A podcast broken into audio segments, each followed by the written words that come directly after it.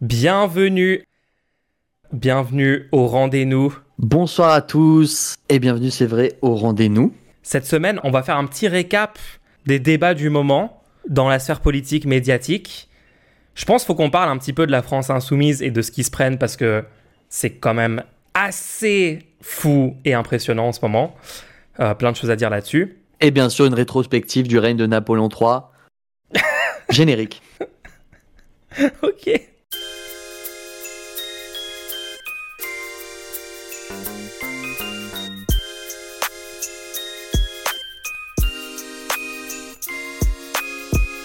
On va pas parler de Napoléon III, c'était une blague. oh non, oh, je suis trop déçu. Il fallait relancer le drama euh, sur Napoléon et tout. On avait plein de on avait plein de trucs qu'on aurait pu faire à partir de ça. j'avais misé là-dessus, j'avais misé tout le plan euh, business du prochain mois là-dessus. non, mais euh, bah déjà t'as fait un, as fait un super stream là de modélisation, de rigging d'un personnage 3D. J'ai vraiment aimé le, style de, perso que t'as fait. Hein. Bien joué là-dessus. Ouais, j'avais fait un, petit dessin en début de semaine. Et ensuite, je voulais le mettre, ce personnage dans mon jeu. Et vu que mon jeu est en 3D, je me suis dit, bon, je pourrais soit faire plein de artwork à la main, mais ça va un peu clash quand même avec le style 3D. Et finalement, je me suis dit, allez, je tente de le faire en 3D le personnage. Et c'est pas toujours évident parce que des fois, euh, un, petit sketch, un petit brouillon marche bien euh, en dessin en 2D. Et une fois que tu essaies d'en faire un personnage 3D, c'est une catastrophe. Il euh, y a plein de trucs, plein de dessins animés comme ça qui ont, ils, ont, essayé de le faire en 3D et euh, t'étais en mode bon. Euh. non, et moi j'aime trop te voir progresser sur les trucs comme ça. Franchement, ça m'inspire. Hein. Tu sais que, que, ton travail, ça me donne trop envie moi-même à un moment de faire un, jeu vidéo. À chaque fois, je me dis, attends, en fait, c'est carrément possible. Tu vois, tu peux faire les assets, tu peux faire les persos.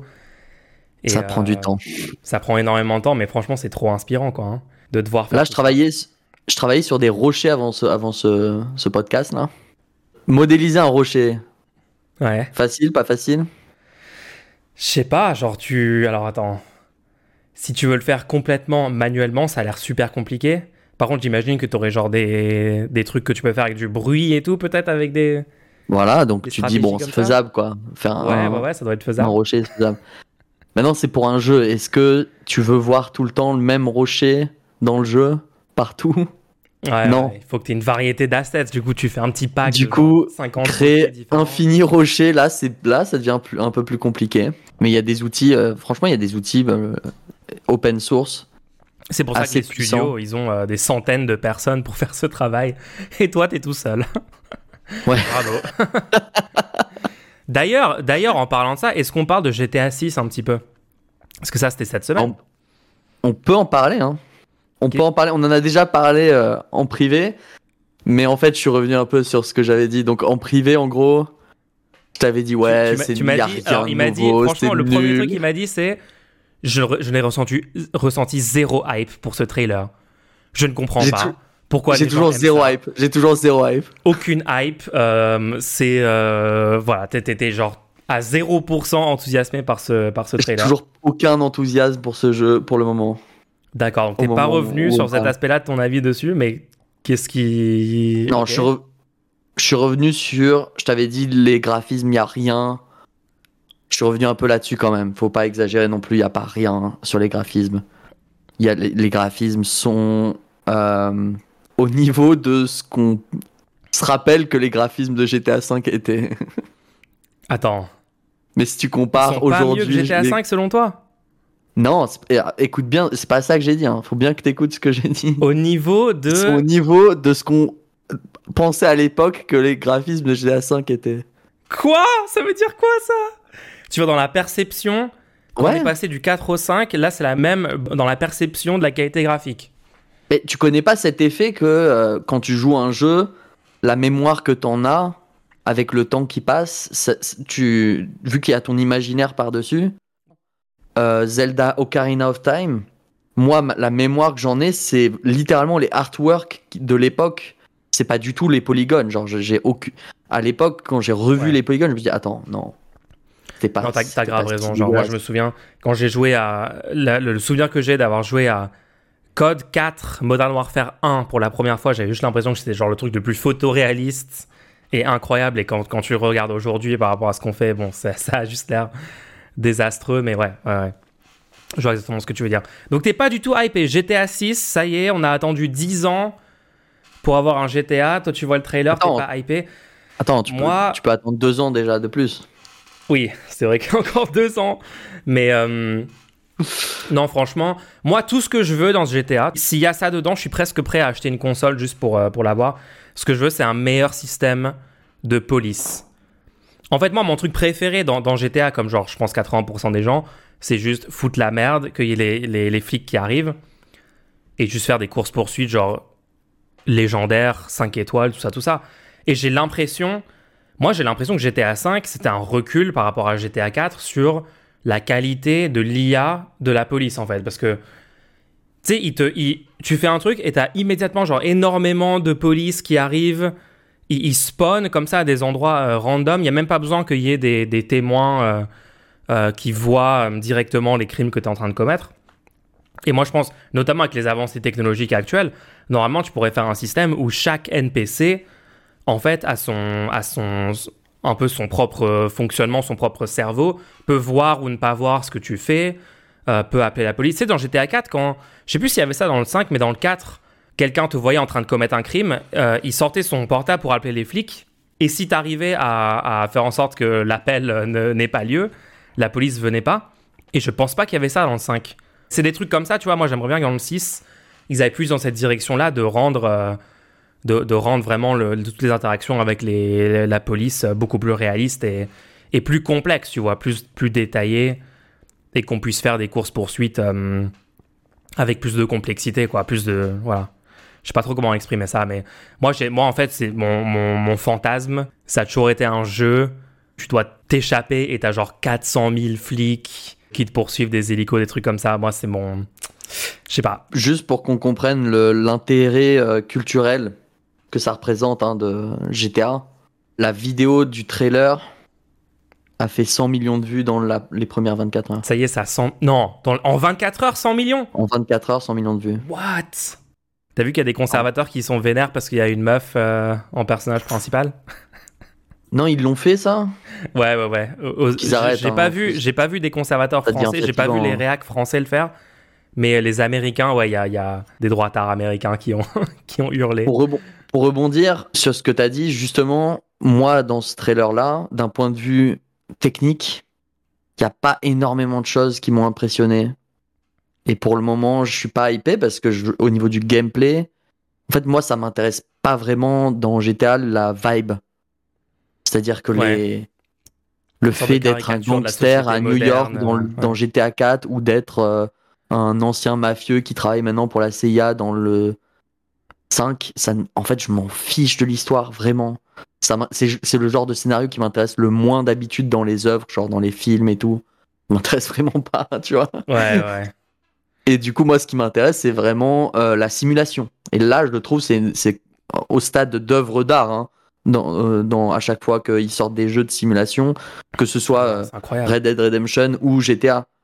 Mais œuvre d'art, mais malheureusement un peu trop biaisée du fait de quel type d'action tu vas réaliser dans le jeu. C'est-à-dire que bien sûr que ce sera beaucoup plus détaillé les poursuites avec la police que des interactions avec des passants, tu vois. Donc ce qui fait que tu peux pas avoir des interactions. Il y a très peu de cas de figure où tu peux avoir des interactions euh, normales en fait, puisque tout est fait en, partant du principe que tu vas voler une voiture et foutre le, le bordel dans la ville. Après, tu as vu les gens qui essayent de. là de la simulation qui, est... ouais, qui essaie de, conduire euh, normalement. De conduire sans violer aucune loi, de conduire parfaitement, de faire tout le tour de la map. C'était marrant aussi ça. Non, mais euh, toi, tu avais dit que le leap technologique que tu aimerais voir dans le 6, ça serait qu'on puisse rentrer dans tous les bâtiments, dans tous les intérieurs, qu'ils aient modélisé genre tous les intérieurs de tous les bâtiments. Alors, bah, c'est un euh, truc, c'est un truc qui pourrait hyper. Ouais. Tu, tu vois ce que je veux dire? C'est un c'est un truc où tu pourrais dire ah ouais ils ont ils, sont allés jusque genre c'est ça c'est ça le la nouveauté technique parce que euh, qu'est-ce qu'est-ce qu'il pourrait y avoir d'autre comme nouveauté technique impressionnante? Il pourrait y avoir par exemple euh, que chaque personnage ait une vie et que ce soit pas juste des NPC c'est-à-dire que si tu commences à suivre un personnage au fur et à mesure les actions du personnage sont sont crédibles. Par exemple tu vois. Ouais ouais. Tant qu'il n'y aura pas un truc comme ça, un, un, un truc qui semble irréalisable jusqu'à maintenant, qui, qui disent bah voilà, ça on a réussi à le faire, je serais pas hyper hypé parce que honnêtement, si c'est juste le meilleur jeu avec une meilleure définition, ça, franchement, le, au niveau graphique, moi, je j'ai pas plus d'attente que ce qu'on a déjà actuellement en vrai. Hein. Ça me... ouais. De ce qu'on a vu, en effet, t'as raison, ça, ça a l'air d'être un GTA 5 un peu amélioré. Et j'en ai marre. J'en ai marre aussi, j'en ai marre de la vibe. Euh, oh, regardez, ils sont tous fous. Euh, oui, Florida Man. Ils ont, juste ils ont, juste pris le concept Florida Man, le même Florida Man de il y a. Genre, ça fait 10 ans que c'est un que c'est un même et tout le trailer se base là-dessus. Ouais, bon, j'avoue que je pense que j'ai quand même peut-être eu une, peut une petite déception un peu comme toi. Je pense pas que j'ai eu. Pour le moment, je suis pas déçu parce que c'est un trailer oui, c'est genre le, le premier, trailer, il n'y a, pas eu de gameplay. On a à mon avis, c'est gameplay, ouais. 90% de cinématiques dans le trailer là qu'on a vu. Mais ils n'ont pas, ils ont pas euh, donné de détails sur le gameplay. Ils n'ont pas annoncé des des choses, etc. ils ont juste balancé cette vidéo. J'ai ouais, j'ai pas vu plus d'infos que ça. Et le jeu sort dans deux ans, donc ouais, je pense voilà, voilà, on a fait un petit point pour en parler. Bon, on en reparlera dans deux ans. Quand on aura, ouais, quand on aura des infos, ou peut-être un peu avant la sortie, mais bon c'est tellement long là. Le, GTA 5, quand il est sorti, ça a été l'œuvre la plus vendue, je crois, de, l'humanité euh, dès sa sortie, tu sais, genre le jour de sa sortie. Ouais. Et, ça, et bien sûr, c'est un, monument euh, euh, culturel. C'est-à-dire que tu peux critiquer le truc, mais il faut rester au fait de qu'est-ce qu'il y a dedans, qu'est-ce que c'est. Donc c'est important d'en parler, de regarder ce que c'est.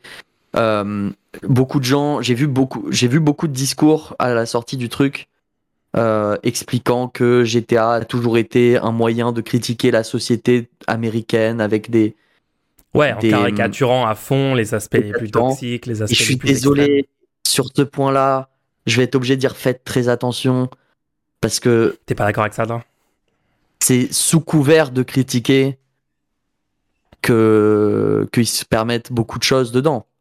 Mais, Wolf of Wall Street, ça critiquait euh, Wall Street et. Euh, je suis désolé, 98% des gens qui jouent à GTA, c'est pour voir une glorification des choses qui sont censées être critiquées. Je suis désolé. C'est pour activement tuer des gens, euh, machin et tout. Et c'est pas grave, genre, assumons-le que c'est une simulation de ça et qu'il y a des gens qui trouvent cathartique de faire ça dans un jeu, c'est cool, pourquoi pas. Mais faisons pas genre, oui, c'est une critique des gens qui volent les voitures. c'est une critique approfondie. Non, après, il y a certains trucs. Je pense que là-dedans, le truc de voler des voitures, non, bien sûr que non. Par contre, dans le 5, là, t'avais une radio où c'était genre un sort de talk show conservateur, genre Fox News, tu vois, Alex Jones. Et euh, là, c'est vraiment genre une parodie des médias mainstream américains ou des médias euh, conservateurs, extrémistes américains, où t'as des pubs comme ça qui vont être genre des, des parodies euh, donc je dirais il y a certains aspects, mais après globalement, oui, tu peux pas vraiment dire que c'est une œuvre ultra critique euh, de bout en bout, quoi. Je suis d'accord avec toi. Bon. Après, vu le temps de développement, est-ce que les critiques vont se porter sur des trucs qui sont complètement dépassés maintenant? Oui, j'avoue, j'avoue. Est-ce qu'on va voir genre des hand spinners dans la rue, les gens tiennent hand spinners? Oh non On va avoir genre des danses TikTok de 2015. Euh. Est-ce que c'était 2013 J'étais à 5, donc même 2015 non, après, ils ont dû commencer le développement après Red Dead 2, donc je sais plus, c'était 2018, je sais plus. Est-ce que ce serait pas sympa de pouvoir avoir une interaction normale avec les flics dans, dans GTA 6 Genre, tu grilles un feu rouge, tu, il te demande de t'arrêter, tu t'arrêtes, il sort, il te donne une amende, il repart. Oui, oui, oui. Par contre, tu dois vraiment attendre, tu sais, il vient genre super lentement à ta voiture, tu dois vraiment être super patient. Et tout le challenge. je vais chercher le numéro de votre voiture et tout, tu sais. Ouais, si tu veux que l'interaction se passe bien, tu dois premier degré genre attendre. Il, il te, tu sais, il te parle de façon hyper irrespectueuse et tu dois ne pas t'énerver. Dois... c'est ça le challenge en fait du jeu, tu sais. Il va chercher le numéro de ta plaque sur son ordi pourri. Oui, oui, ça prend 200 ans. Mais c'est une voiture volée que. oui, oui.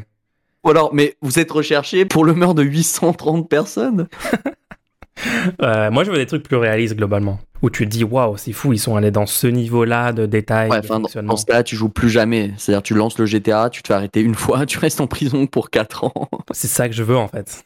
Je veux l'expérience. Parce que quand tu te fais arrêter là, t'as une caution de 200 dollars et Le complexe euh, prisonnier américain, je veux l'expérience intégrale.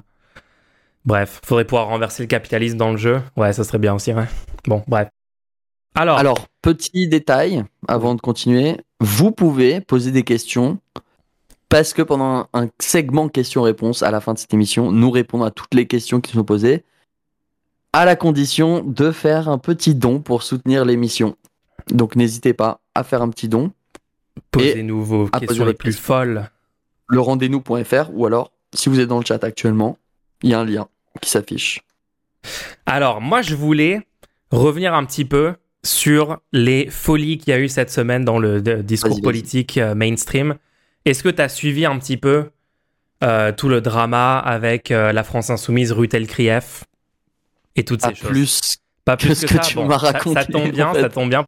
Tout a commencé avec une interview de Manuel Bompard, il y a environ une semaine. Il est face à Rutel Krief. Elle pose une question, entre guillemets, pose une question en présentant les choses bah, comme un tas de médias l'ont fait, hein, en, déformant pas mal la position de la France insoumise, en disant euh, vous avez euh, refusé de euh, critiquer à juste hauteur les attaques du Hamas du 7 octobre. Vous n'avez aucune empathie pour les victimes du Hamas et pour les femmes victimes de violences sexuelles aux mains du Hamas. Enfin, ils, sont allés tellement ah loin dans cette présentation.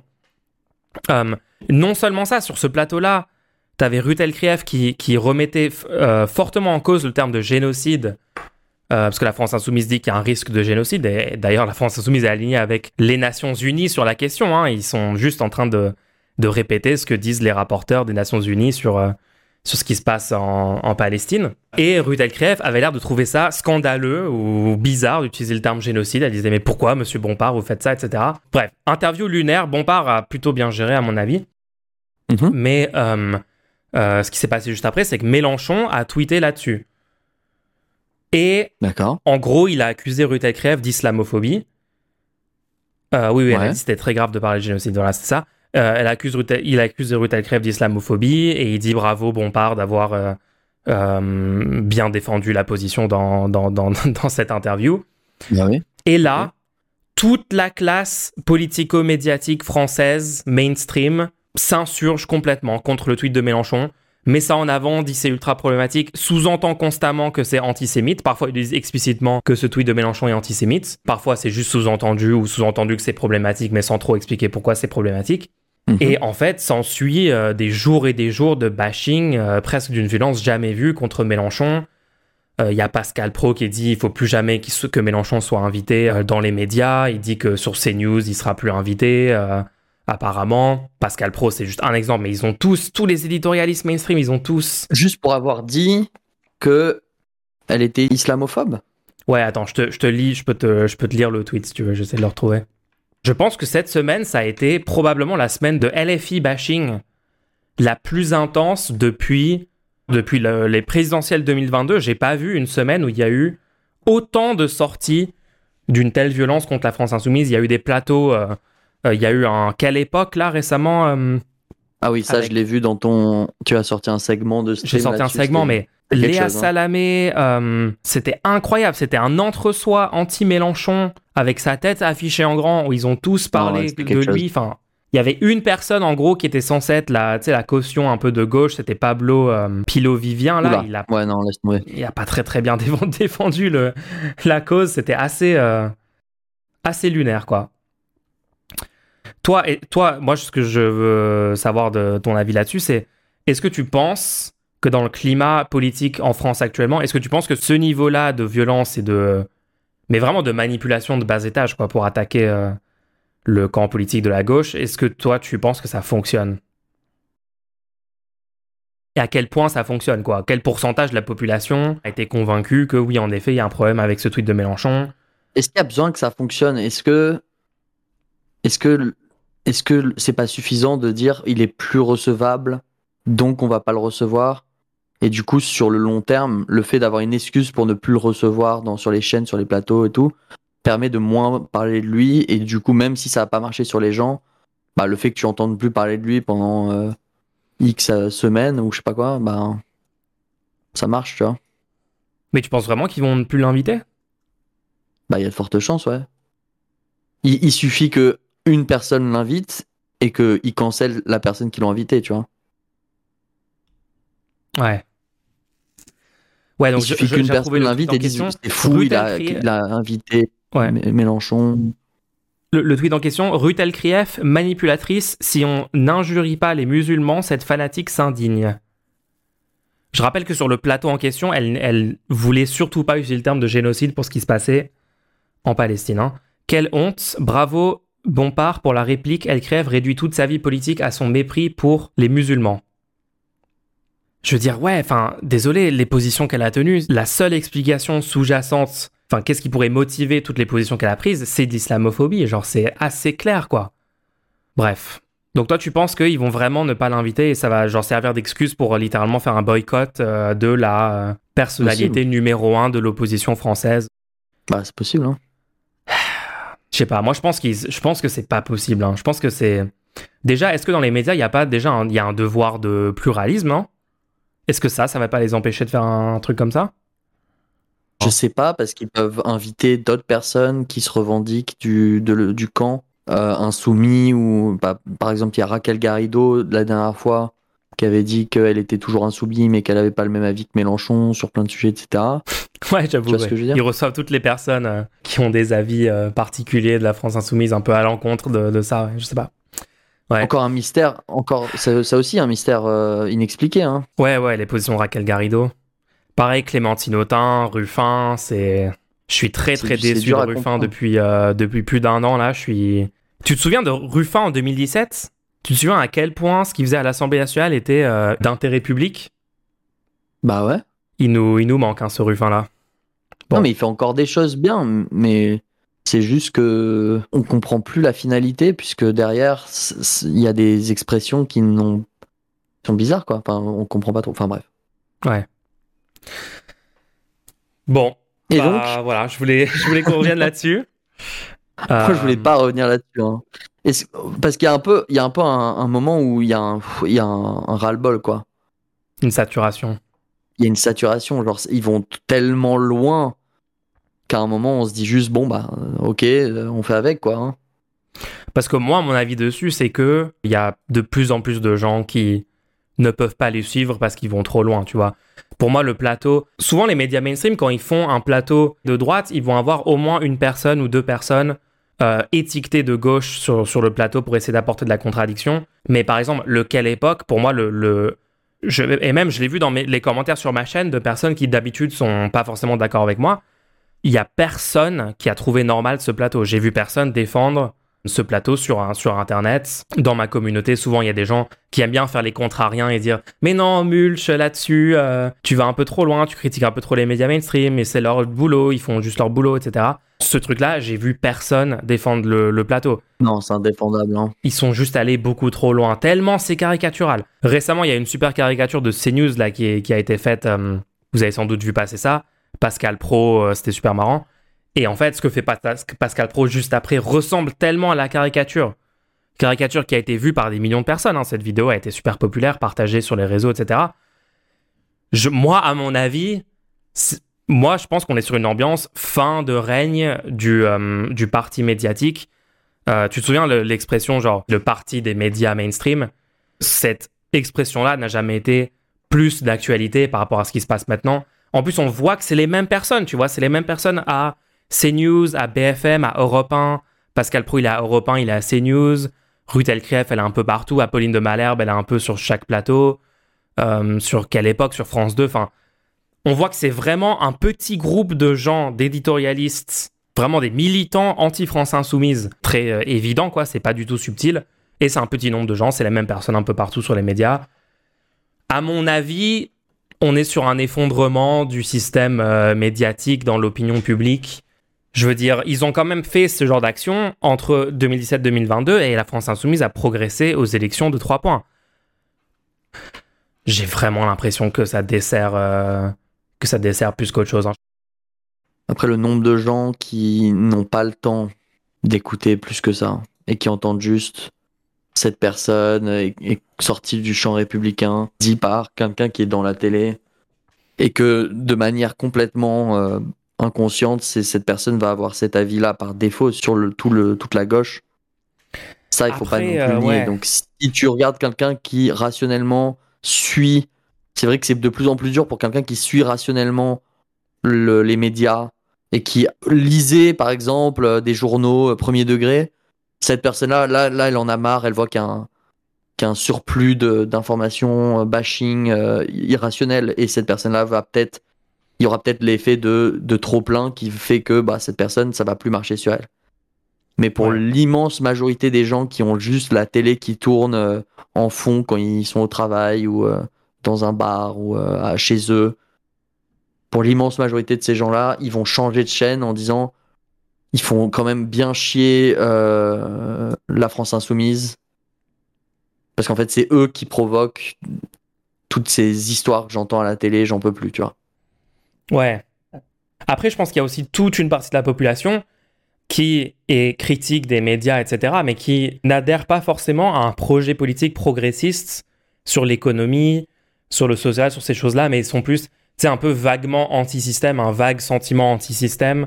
Peut-être des gens qui ont participé aux Gilets jaunes, mais qui se sont abstenus dans les élections, tu vois, ce genre un peu de personnes. Et moi, j'ai l'impression que le fait que les médias ciblent comme ça, de façon ultra violente et ultra particulière, une personne, ils ont vraiment affiché la tête de Mélenchon en grand. Ils ont fait genre deux minutes de haine, euh, comme dans 1984, spécifiquement sur Mélenchon. Et j'ai l'impression que ça le rend aussi plus populaire pour ces gens-là. Trump aux États-Unis, tous les médias mainstream, CNN, euh, même par moments Fox News, etc., se moquaient ouvertement de Trump, ridiculisaient Trump, etc. Mais en fait, ça faisait, ça faisait énormément d'heures de couverture de sa campagne. Et le fait qu'il ait été aussi ciblé, attaqué par les médias mainstream, qui sont censés être, euh, tu sais, euh, The Swamp, le système, pour un tas de personnes aux, US, ça l'a rendu populaire. Les gens se sont dit, tiens, il est vraiment anti-système, on va vraiment avoir du changement en mettant cette personne au pouvoir. Euh, évidemment, ils avaient tort, hein, au final, mais genre, moi, je après, je suis d'accord avec toi que, en fait, j'ai l'impression, je sais pas si en France, on est au même niveau, on est sur le même rapport aux médias mainstream qu'aux États-Unis. Aux États-Unis, par exemple, le complotisme, le, la remise en question du gouvernement, tu sais, vraiment le, un sentiment très anti-gouvernement, primaire, euh, très genre euh, tinfoil hat, tu vois, ce, ce truc est tellement présent, c'est moins présent en France. Je pense qu'en France, les gens ont plus de confiance quand même dans les institutions, dans la République, dans, dans l'État au sens large et dans les médias mainstream, par exemple les médias de service public. Je pense que tu as raison que cet effet-là, il jouerait moins en France qu'aux États-Unis.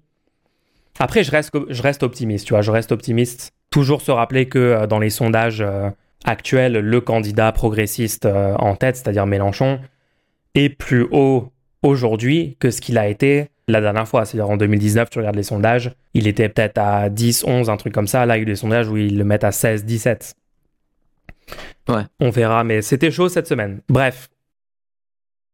De quoi tu voulais nous parler? Toi. C'est bon, t'as fini ton copium? Mon copium? Oh là là, il veut pas que je parle d'actualité politique. Non, je rigole, je rigole. On peut parler de... Hum, j'en sais rien, mais on peut parler de, de Noël encore. On peut parler des cadeaux de Noël en vrai, c'était un, un, bon moment. Hein. Moi, j'ai bien aimé. Donc, euh, on a déjà quand même pas mal parlé la semaine euh, dernière. N'hésitez pas à aller écouter ce segment euh, incroyable où on vous conseille pour vos cadeaux. ouais. Ouais, sur la sur l'acharnement sur l'acharnement incessant, je pense que l'avenir nous le dira. ok. C'est la même conclusion que j'ai fait moi, alors il faut que tu fasses une autre conclusion. Euh, le passé nous, nous le dit aussi. Ou alors, les, juste les gens peuvent décider à un moment de dire Attends, qu'est-ce qu'a dit cette personne déjà? Ah, rien de mal du tout, à part des techs bizarres sur euh, le nucléaire et Taïwan. Bon, bah, c'est déjà mieux que 98,9% de tous les autres personnages politiques. Ah. Alors, moi, j'ai une autre question pour toi. 2022. Euh, tu te souviens, il y avait une, élection présidentielle. Tu te ah, souviens que euh, la situation dans laquelle on est actuellement, Macron au pouvoir, la montée de l'extrême droite, toutes ces choses-là, tu te souviens qu'on avait eu une, une, opportunité techniquement de ne pas être dans cette situation? En votant, par exemple, Moi, ma lecture de 2022, tu la connais, c'est qu'il y a eu un tas d'erreurs stratégiques au sein de ce qu'on appelle la gauche, la division avec les petits partis, euh, beaucoup d'influenceurs, de médias qui n'ont pas été à la hauteur du moment, qui ont fait avancer des narratives plutôt adjacentes, voire complètement similaires aux médias mainstream. Le défaitisme, le fait qu'il n'y ait aucune chance de gagner en étant divisé, alors qu'en fait, il y avait quand même une chance. Enfin, toutes ces choses-là, d'accord C'est un peu, là, on parle vraiment, on vient, on va dans le méta. Est-ce que tu penses que depuis deux ans, parce que là, on approche les deux ans de cette élection dans quelques mois, est-ce que tu penses qu'il y a eu un changement sur ça? Est-ce que tu penses que les gens deviennent plus conséquentialistes? Est-ce qu'on avance dans le bon sens? Parce que deux ans, c'est déjà une bonne période de temps pour remarquer des changements dans la culture. La culture au sein de la gauche, euh, ou ce qui est considéré de gauche. Et je parle vraiment des influenceurs Internet, je parle des, des, médias euh, euh, type, je sais pas, le média Blast, Mediapart, les médias considérés progressistes ou de gauche. Et au sein de la population bah, au sens large. Est-ce que tu penses que le conséquentialisme est en train de progresser ou est-ce que tu penses qu'il n'y a rien qui bouge sur ces choses-là? Je sais pas parce qu'en fait, il y a quand même beaucoup de gens qui ont une image de la de, des régimes politiques de, de, la, là, la 5 République par exemple, une image qui, qui dont le concept c'est euh, au bout d'un moment ça sera tellement ça ira tellement mal que ça va péter. Ouais. Et qu'on va pouvoir tout reprendre le pouvoir. Euh, je sais pas du tout. En fait, ces personnes-là, apparemment, ont lu des récits historiques de prise de pouvoir dans des pays, dans des lieux, dans des. Tu vois Ouais. Et n'ont jamais essayé de se demander, étape par étape, euh, comment ça fonctionnerait, tu vois. Ouais, ou applique euh, des choses qui se sont passées il y, a, il y, a, 200 ans dans un contexte complètement différent à la France de 2023, dans des conditions matérielles totalement différentes. Ouais, je fais une analogie. Pour une fois tu vois, c'est des gens qui ont lu un livre de recettes culinaires. Ok. Et une des recettes, c'était des lasagnes aux légumes et au parmesan, tu vois, quelque chose comme ça. Hmm. Ils se sont dit, waouh, on va pouvoir faire cette recette. Moi aussi, je veux faire cette recette, tu vois. Il y a deux possibilités. Soit, dans les conditions actuelles des choses, il se lève et il va commander des lasagnes. Ouais. Au restaurant. D'accord, où va cette analogie?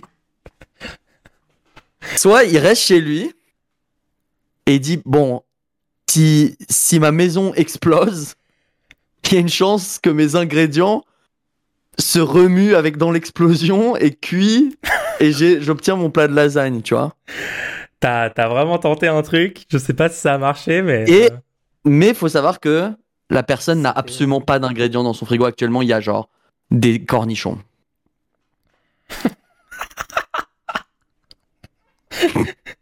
je crois que c'est l'analogie la plus claire que j'ai entendue de ma vie. Bravo. Record battu. Non, mais c'est ça en fait. C'est. Est-ce que cette personne a une chance de et, cette personne du coup non c'est j'ai besoin de cette analogie complètement folle parce que la situation est complètement folle parce que cette personne tu vas aller la voir tu vas lui dire qu'est-ce que tu manges ce soir? Et elle me dit bah il y a de fortes chances que ce soir ce soit lasagne. Et tu dis bah ah ouais parce que moi j'avais je connais un resto de pâtes euh, à la tomate, c'est pas loin des lasagnes, on peut peut-être aller manger là-bas pour voir et tout. Quoi? Jamais je ferai ça parce que si je suis pas chez moi au moment où ça pète, je pourrais pas mélanger les ingrédients comme il faut. Euh. Et là tu dis attends mais comment ça marche techniquement pour cuisiner tes lasagnes dans ta maison qui va exploser avec des cornichons? Et le mec te répond, le mec te dit bah en fait d'abord première étape on va on va ouvrir le pot de cornichons.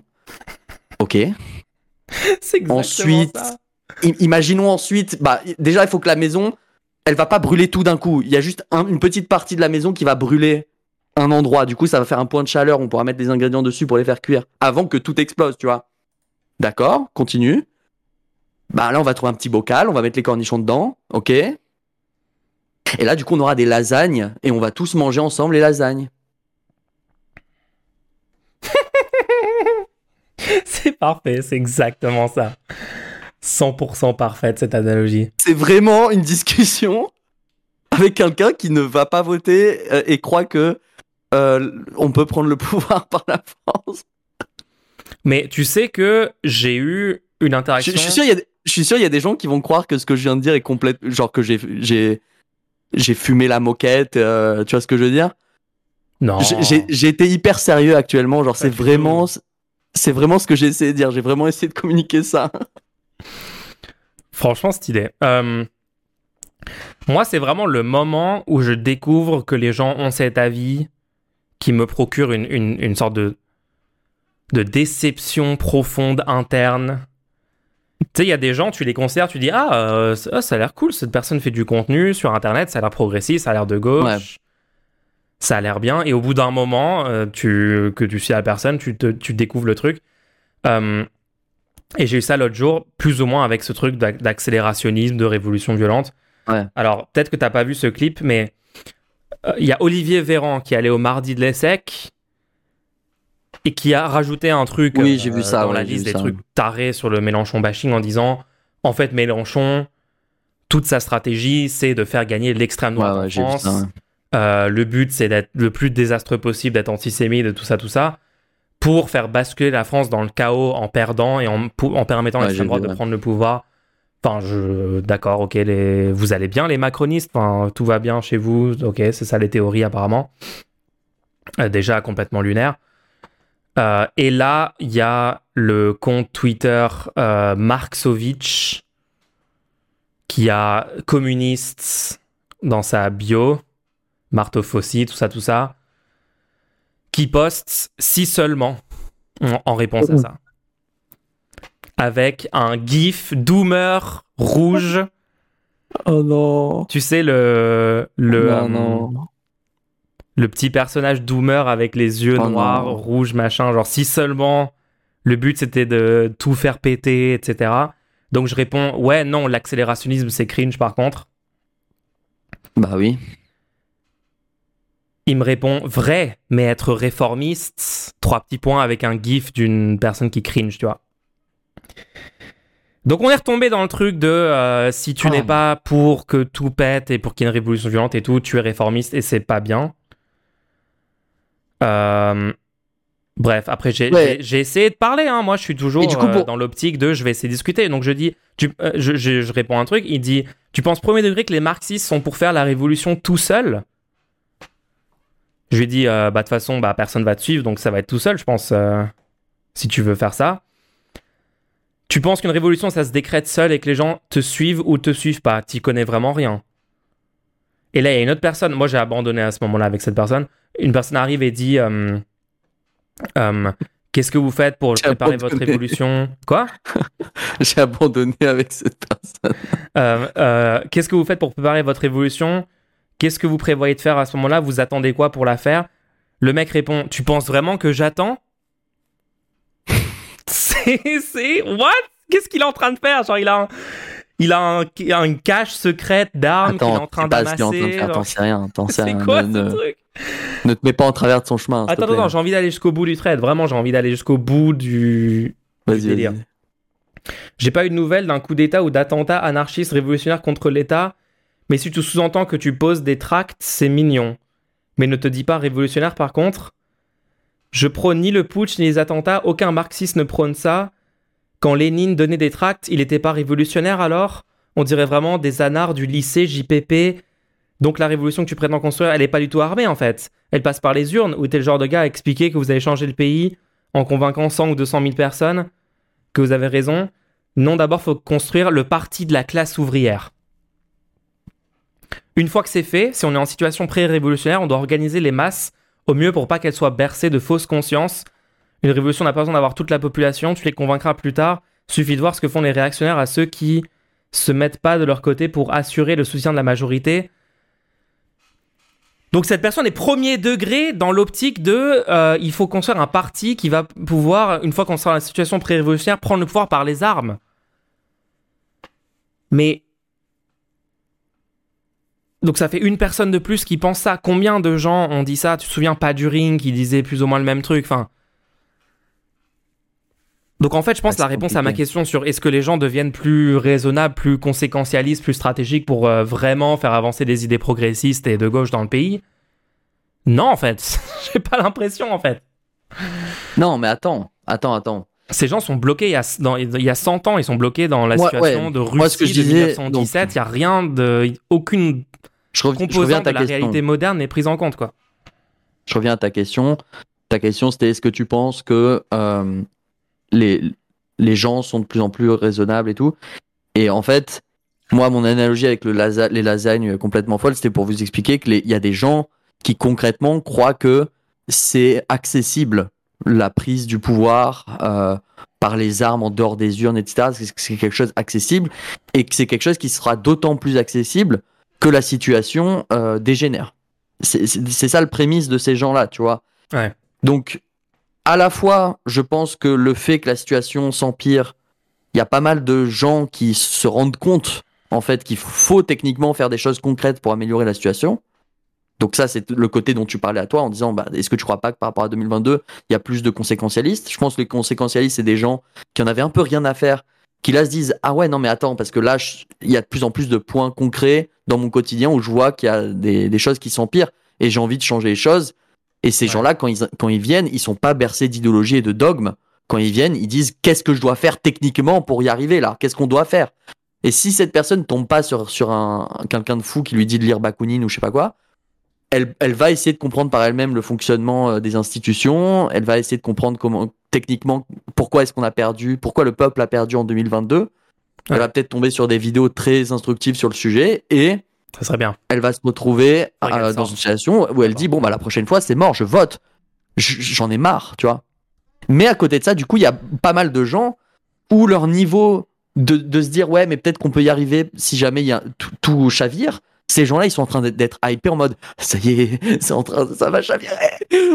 Et ils sont en train de se, eux par contre sont pas du tout conséquentialistes et eux se disent ça va être super, va y avoir. D'ailleurs, c'est les mêmes gens qui disaient euh, oh, bon bah au pire euh, on regarde ce que ça fait avec euh, Le Pen. On n'a jamais vu ce que ça faisait avec Le Pen. Peut-être que ça va permettre de remuer un peu tout ça. c'est le même type le diagramme de, veine de gens dans cette vibe là et les gens qui disent bon le Pen, on va griller sa cartouche en la mettant en pouvoir le plus vite possible, c'est vraiment ouais. très rapproché. C'est un cercle.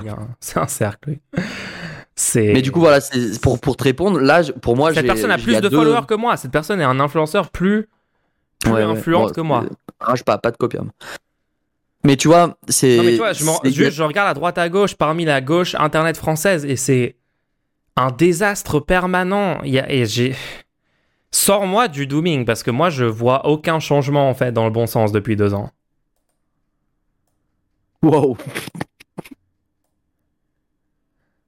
Et je viens de voir ce truc-là l'autre jour. Je viens de voir encore une. Et c'est une personne que je pensais basée sur Twitter. Tu vois, je me disais, bon. La personne a deux fois plus de followers que moi, d'accord? Je me dis, bon, cette personne, cool. On a quand même des gens de gauche, machin. Et là, je découvre qu'en fait, c'est ça qu'elle pense et c'est ça qu'elle va défendre. Et du coup, au moment des élections, elle va Calme-toi, calme-toi, Mulch. Mulch, calme-toi. Tout va bien se passer.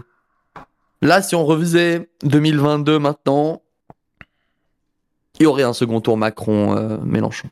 voilà, si c'est ta question. C'est ma réponse. Ok. T'es sûr? Après, ça sera pas maintenant qu'on refera le 2022, ça sera en 2027. Donc on verra ce qui se passera là-bas.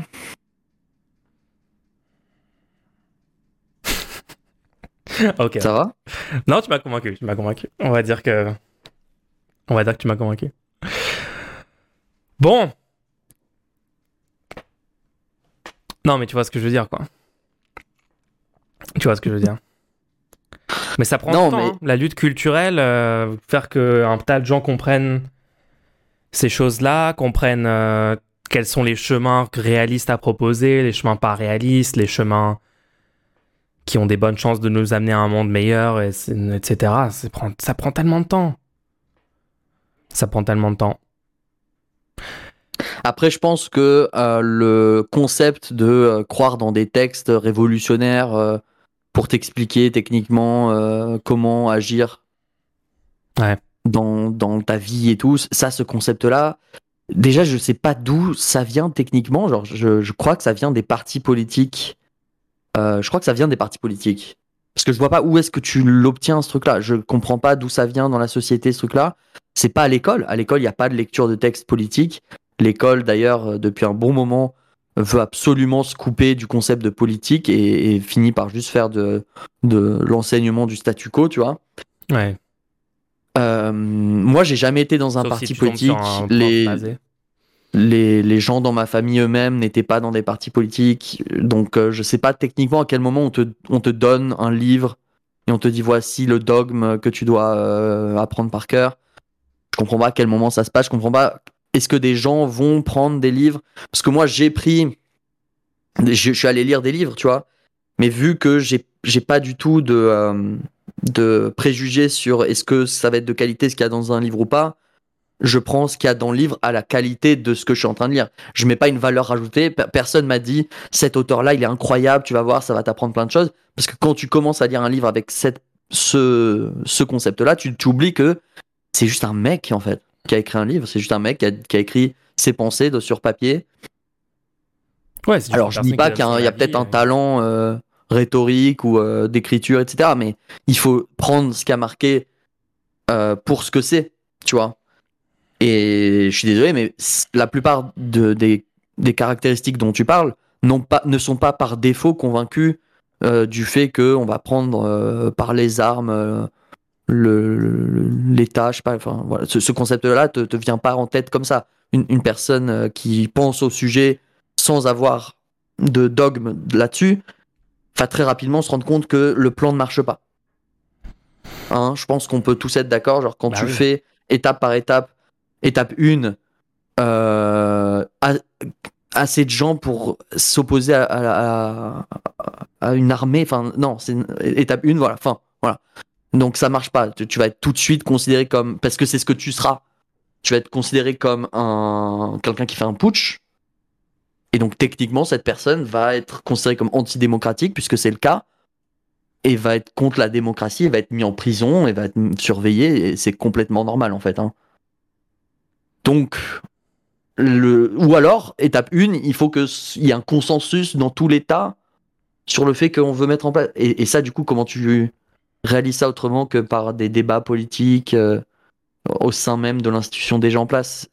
Donc, pour moi, une, fois que, une fois que je, je réfléchis rationnellement au fait que n'importe qui qui réfléchit au sujet deux secondes se rend compte que la proposition de prendre le pouvoir autrement que en passant par les institutions en place et que cette, que cette personne si elle réfléchit à ça elle, trouve tout de suite que c'est pas possible. Ouais. À partir de là la seule raison pour laquelle ces gens pensent de cette manière là c'est qu'ils ont un dogme. C'est qu'ils sont dogmatiques ils ont moi je dis lu parce qu'il y a de fortes chances que ce soit le cas mais ils ont peut-être juste entendu quelqu'un qui avait lu tu vois, des textes qui remontent peut-être au, au 19e siècle, au pire au 20e siècle, qui parlaient du fait de pouvoir prendre le pouvoir, parce qu'à l'époque, oui, le pouvoir était, il y avait, y avait un, pouvoir très instable, il y avait très peu de technologies qui permettaient de, de, de garantir la, la maintenue euh, en place d'un système. Plus surtout, il y avait, beaucoup, moins de moyens démocratiques pour euh, faire avancer des projets progressistes, donc... Euh, Ouais, enfin, bref, il y avait de plein la de, Russie, du tsar, euh, bien sûr que là, tu pouvais pas. C'était pas une démocratie, d'accord, c'est une dictature ultra autoritaire.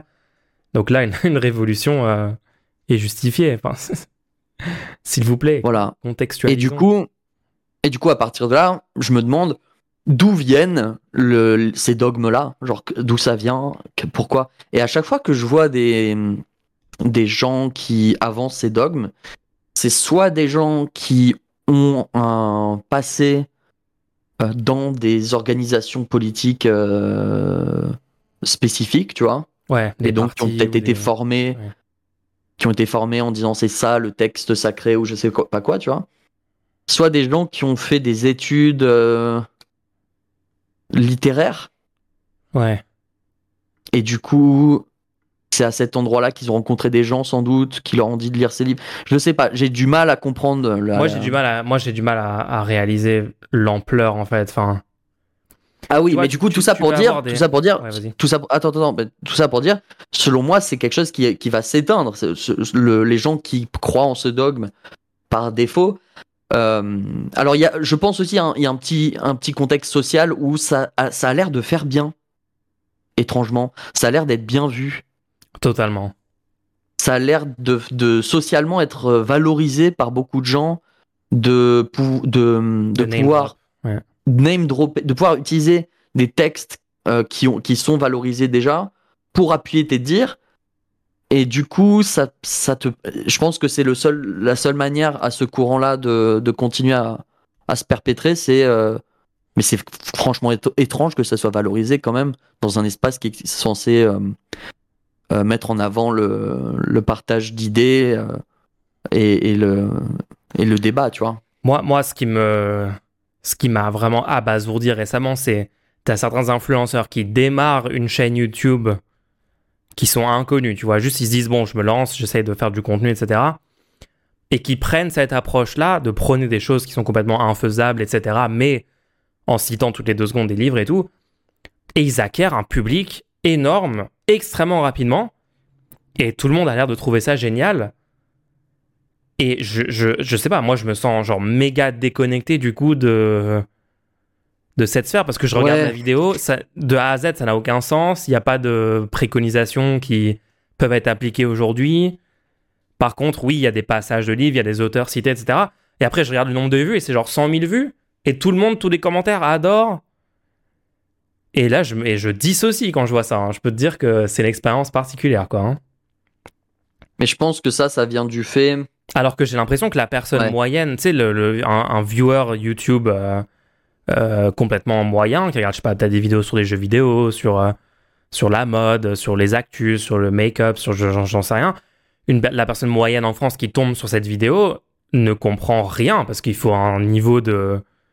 Il faut il y a aucun terme, tu sais, il y a aucun terme expliqué. Genre quand on dit euh, le prolétariat, machin, c'est pas des termes qui sont utilisés par l'immense majorité de la population. C'est quand même une culture, une sous-culture très spécifique d'un certain cercle alors peut-être qu'en fait, c'est juste que très rapidement, 100% de ce cercle-là tombe sur ce contenu-là, s'abonne, regarde les vidéos et donc c'est tout de suite, euh, ils ont saturé ce marché-là. Mais ok, moi je pense que ça vient pas de là. Moi je pense que ça vient du fait que euh, quand, quand quelqu'un se lance en disant juste des, idées, tu vois, il faut que pour, pour valider le, le, le contenu, il faut faire un travail intellectuel assez élevé qui est de prendre en compte toutes les idées que la personne te donne et de toi-même juger si elles sont valides ou non. Donc, le, ta capacité à faire confiance dans ce que dit la personne, par défaut, elle est de zéro. Et tu vas devoir toi-même euh, quoi? Euh, Utiliser ton propre esprit critique. Voilà. Tu vas devoir toi-même activement te demander si ce que dit la personne est valide et faire ce travail. Alors que dans un contenu où la personne va juste name dropper tu as juste à d'abord euh, considérer que ces personnes sont valides en général, tu vois, genre, je te dis Socrate, euh, je te dis euh, Marx, je te dis Bakounine, tu vois, c'est des noms. Même peut-être tu n'as jamais lu une seule des œuvres de ces auteurs-là. Ouais, mais culturellement, si déjà, as entendu parler. Si t'es culturellement convaincu, voilà, si es culturellement convaincu que ces personnes-là font du bon contenu, eh ben, une personne qui va à chaque tournure de phrase citer ces personnes pour appuyer ses dires, ben, si t'es un peu flemmard, tu vas te dire, bon, ben, dans l'ensemble, ça a plutôt l'air valide. Et du coup, t'auras pas à faire ce travail intellectuel euh, de, de te demander si cette personne dit de la merde ou pas, en fait.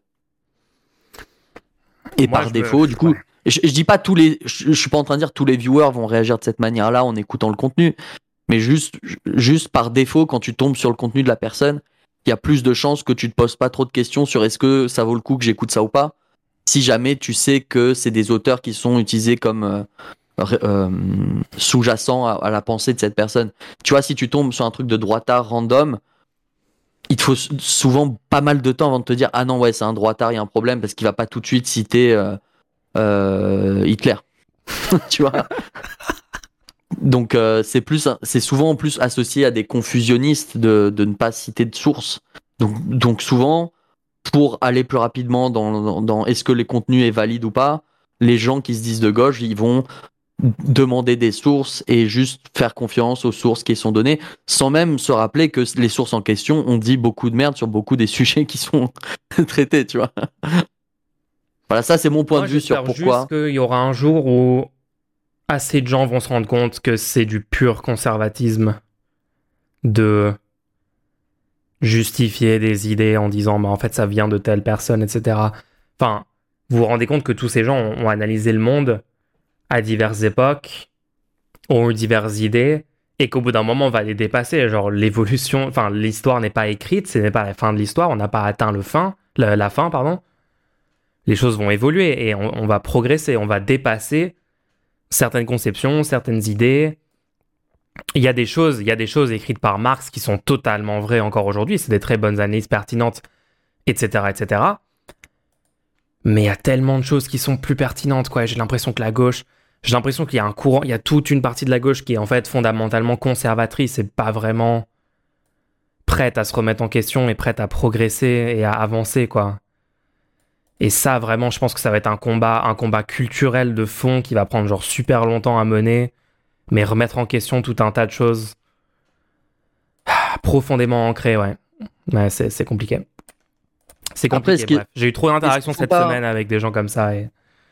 Est-ce qu'il faut pas décider du coup de faire du contenu plus vulgarisateur ou plus divertissant pour arrêter de cibler un public euh, qui de toute façon euh, est, déjà préparé à, préférer du contenu euh, qui, qui va juste en fait être un contenu qui va remâcher tout le temps les mêmes sources, etc. etc. Ouais, après moi, ma... en tout cas en stream, moi, ma façon d'être, c'est je suis vraiment moi-même en stream, tu vois, je dis ce que je pense. Euh, j'ai vraiment du mal avec le truc de essayer de cibler une population, une, euh, un public en en faisant exprès de faire des trucs qui sont pas vraiment ce que j'ai envie de faire ou ou pas vraiment ma façon avec de m'exprimer. Hein, oh non. Mais tu vois, je, je prendre le, enfin jouer un rôle, faire des choses que j'ai pas envie, etc. pour spécifiquement attirer tel ou tel public, je pense que c'est un truc que je vais avoir énormément de mal à faire ça. Même si on le fait tous un minimum, d'accord, bien sûr, parler d'un sujet d'actu, parce que tu dois. Euh, parce qu'il faut le couvrir, parce que c'est ce dont tout le monde parle et ce dont tout le monde a envie d'entendre parler. Euh, ils veulent savoir mon avis dessus, etc. Je fais ça un, petit peu, d'accord? Juste, je pense qu'il faut que tu finisses ton. ton. Ma. Ta session de, de Rayman 3, genre, je pense, au ah moins ça, quoi. ah, j'étais pas prêt pour que tu cites ça. Faut que j'aille au bout de, de Rayman 3, ouais. non, mais tu vois, même jouer à des jeux vidéo, en, tout le monde m'a dit, mais jouer à des jeux, etc. Mais je sais pas, genre, j'ai, c'est pas mon, c'est pas ma vibe en ce moment faire des jeux vidéo. Je vais pas me forcer à faire des jeux juste parce que ça pourrait avoir, ça pourrait attirer telle ou telle personne qui sont intéressées par le jeu. J'avais fait Rayman 3 parce que c'est un jeu euh, qui me, qui procure genre beaucoup de nostalgie et, et c'était cool et tout, mais ouais. Ah, c'est pas trop bien ça. Tu me sors ça maintenant Ouais, mais non, non, non, mais après, c'est prévu qu'on fasse. Euh, enfin, comme moi, moi, j'ai du contenu qui arrive. J'ai du contenu qui arrive qui va être. Euh, qui va être. qui va plaire à un large public, à mon avis. Et qui n'est pas fait euh, en reniant. En, en, reniant des idées ou en. ou en faisant des compromis sur le fond politique, en tout cas. Donc, ça va être trop bien. J'ai vraiment hâte de lancer ce, cette nouvelle chaîne, en tout cas. Euh, alors, qu'est-ce qu'on peut faire maintenant? On peut passer aux questions. Si on n'a euh, pas d'autres euh, petits sujets ou petites news. Est-ce que tu as des trucs? Malheureusement, cette semaine, en fait, j'ai pas grand chose. Hein. Comme j'ai dit, j'ai eu la semaine un peu. non, on a pris, on a pris c'était bien. ok, ok, bon, bah vas-y, bah, on, passe, on passe aux questions. Les gens, le fonctionnement de ce podcast, on vous le redétaille vite fait. Vous pouvez poser des questions pour le segment questions-réponses en fin du podcast. Vous avez le lien dans le chat si vous regardez en live. Et sinon, vous allez sur lerendez-nous.fr et vous trouverez le lien pour faire ça. N'hésitez pas à continuer de poser des questions parce qu'on peut y répondre pendant encore longtemps. Euh, alors, c'est parti. C'est parti, c'est parti. Première question. Oula. Biologie apparemment. Le corps humain est clairement sous-optimal. En tant qu'ingénieur mentaux, quel debug et amélioration utile préconisez-vous? Euh, Moi, j'ai envie de pouvoir euh, courir à 40 km/h. Moi, j'ai envie, euh, j'ai juste envie qu'on ait, comme dans Cyberpunk, là, les, les bots avec des sortes de ressorts motorisés dedans Ouais, c'est pas super hein, ça comme, euh, comme truc. Quand, quand, tu rates le tram de, de 30 secondes, le fait d'avoir ça, quoi, ça te... Moi, je kifferais. Hein. Moi, moi j'ai dit, faut qu'on. Déjà, de base, moi, je pense qu'il faut qu'on normalise le fait de sprinter dans la rue pour arriver plus vite à ta, destination. Moi, je fais très souvent ça. Est-ce que. Les gens regardent très bizarrement. En fait, non, j'ai pas que le temps. Du coup, la question, c'est quel debug amélioration préconisez-vous Quel debug euh, Moi, je pense que si moi, si je pouvais juste. T'as déjà dit des trucs là? à ne pas avoir de TDAH, réduire mon, niveau de TDAH à zéro pour que je puisse juste me focaliser sur une tâche à la fois et pas me laisser distraire genre ultra facilement par 400 000 trucs autour de moi. C'est bon? J'ai l'impression qu'on, j'ai l'impression qu'on, que l'humanité progresserait tellement si on avait juste un un truc qu'on pouvait allumer éteindre le TDAH quoi. Vas-y. Ok. Ok. Je peux. Je peux ah non attends je voulais rajouter un truc. Il y a aussi non je tu veux Moi j'aimerais bien faire plutôt non? Comme amélioration, comme amélioration un truc qui serait pas mal, ce serait de pouvoir gérer ta perception du temps. Oula. C'est-à-dire que, par exemple, si tu dois attendre dans le train, d'être capable que euh, ce ou tu sais genre si tu dois attendre dans une file d'attente etc mhm. être capable de mettre en x2 ta perception du temps c'est à dire que ton ton cerveau compute beaucoup plus lentement ce qui est en train de se passer. Mais non attends attends c'est super flippant. Parce que du coup t'as l'impression que... ta vie est beaucoup plus courte. Mais non parce que tu peux faire l'inverse aussi. Ah d'accord.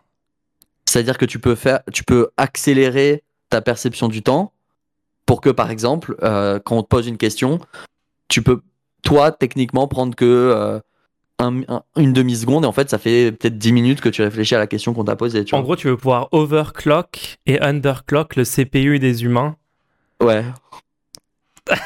ça, j'ai jamais entendu ça, c'est un concept.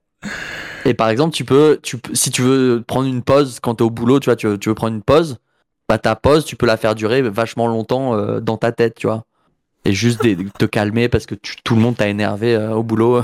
tu vois? Ça serait horrible. En fait, ça donnerait une sorte de dystopie où du coup les gens pourraient euh, avoir genre des micro-pauses de 30 secondes, mais en fait ils ont l'impression que c'est super long. Ouais, c'est ça. Et du coup ils seraient méga fatigués et ils décéderaient à 40 ans parce qu'ils ont, ils ont juste fait des semaines de 50 heures sans pause pendant genre 20 ans de leur vie. Non, ça se passerait pas comme ça. Euh... Ce serait sympa, non? Attends, j'ai vraiment l'impression que nos réponses, j'ai l'impression qu'on peut trouver des réponses encore plus stylées que ce qu'on a dit. Attends, c'est pas mal. Parce que, parce que moi, théoriquement, ce serait pas impossible que le, le cerveau humain fonctionne de cette manière-là. Parce que, bon, il y a une limite technique, tu vois. Mais par exemple, quand, quand tu as des moments avec énormément d'adrénaline, on, on, ressent un petit peu cet effet-là. C'est-à-dire En gros, l'adrénaline fait ça, non? Tu, tu, vas avoir l'impression que tu as, t'as réfléchi pendant euh, genre que l'instant de ta chute, il s'est passé peut-être, euh, t'as l'impression il s'est passé peut-être euh, 3 minutes alors que c'était en 10 secondes que ça s'est passé. Et à l'inverse, t'as l'impression que euh, des moments où, où t'es heureux, vu que tout se passe bien, en fait, t'as l'impression que ça, ça s'est passé en 10 minutes, 3 heures de ta vie, tu vois. Mais j'aimerais bien qu'on puisse contrôler ça, par exemple. Parce que par exemple, tu pendant un moment heureux, t'aimerais bien que tu ressentes que ça fait 3 heures que t'es heureux, pas juste Ouais. C'était il y a trois heures que tu as commencé à, à, faire de la patinoire, par exemple, tu vois. moi, à chaque fois que je faisais de la patinoire, j'ai l'impression que c'était 10 minutes et il était déjà minuit, euh, la patinoire ferme et tout. C'est horrible. Ça fait trop longtemps que j'ai pas fait. Euh, C'est un bug pour moi et il faut le débugger. Voilà, je propose. Moi, la dernière fois que j'ai eu ça avec l'adrénaline, je, m'étais fait agresser et euh, j'ai dû m'enfuir d'un gars et genre vraiment, j'ai eu un effet de genre tout le temps qui, se ralentissait. J'avais genre tout le temps pour réfléchir. Et je me suis sorti de la situation, hein, donc ça marche bien. Hein. Mais euh, non, franchement, basé, hein, bonne, proposition. Moi, je le, moi, j'achète. Hein. Bon, d'autres propositions, il y aurait par exemple que le sommeil soit optionnel, que ce soit pas un besoin, le parce que là, le, le, sommeil est un besoin. Ouais. Alors, on n'a pas complètement compris pourquoi techniquement. En gros, ça doit être euh, ton cerveau doit reformater ou une connerie comme ça, tu vois. Ton, disque dur doit, être, euh, doit être réorganisé, quoi. Et on doit, doit, on doit classer aux bons endroits les bons fichiers, tout ça, tout ça. Ouais, il faut, ouais. Ouais, c'est quoi le, si tu dors pas, tu meurs, non Si tu dors pas assez longtemps? Je crois que c'est 14 jours le, le, record, un truc comme ça. Si tu dors pas pendant deux semaines, tu meurs? Crois qu'il y a ça. Hein. Après, J'ai pas envie de savoir dans le- quelles conditions ils ont testé ça. un, un debug, ce serait la capacité d'informer ton corps qu'un truc n'est pas un allergène, n'est pas genre euh, un, un entrant euh, problématique. Genre, Ah oui, De oui, pouvoir- plus jamais genre avoir si t'es d'allergie. allergique à la cacahuète, ça Ouais. serait bien de techniquement pouvoir informer tes cellules. euh, Non, en fait, ça, c'est bon, laissez-le passer, tu vois, de, de pouvoir donner des cartes VIP à des cellules. Euh. Non, en fait, en fait, la cacahuète, c'est bon, n'attaquez pas. Ça aiderait aussi pour les maladies auto-immunes, genre. Non, ça c'est ça c'est ça c'est mon foie en fait. ça ne vous inquiétez pas. J'avoue. J'avais pas pensé à ça. il y a ce genre de choses. Euh, tout simplement le fait que les cellules ne, ne se détruisent pas. euh, Non, mais ça, c'est juste immor- l'immortalité. Le mec, il sort juste l'immortalité. Non, non, non, non. C'est pas l'immortalité, c'est le fait que les cellules, parce qu'avec le temps en fait, tes cellules à chaque reproduction, il y a un petit bout à la fin de l'ADN qui juste est cut. Et donc avec le temps, tes cellules sont de moins en moins fonctionnelles. Et c'est pour ça, par exemple, des, vieilles personnes, sur leur peau, tu vois plein de patterns bizarres. Genre, t'es là en mode, mais attends, il avait toute sa vie des patterns comme ça ou ça s'est passé comment? Non, en fait, c'est juste ces cellules, au bout d'un moment, elles commencent à faire n'importe quoi. Parce que ça, c'est en train de manger l'ADN au fur et à mesure du temps qui passe. Si tu pouvais upload ta conscience dans une IA, est-ce que tu le ferais?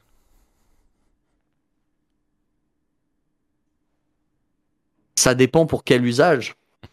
pour, pour être immortel Bah non, ça, ça pour cet usage-là, c'est pas valide parce que ce sera pas moi qui ferai euh, l'IA.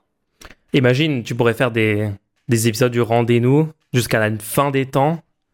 Ouais, pour cet usage, c'est déjà. des- du, du chat. Il pourrait Pour ce type d'usage, c'est déjà plus intéressant, être là en train de répondre à toutes les questions pendant 5000 ans.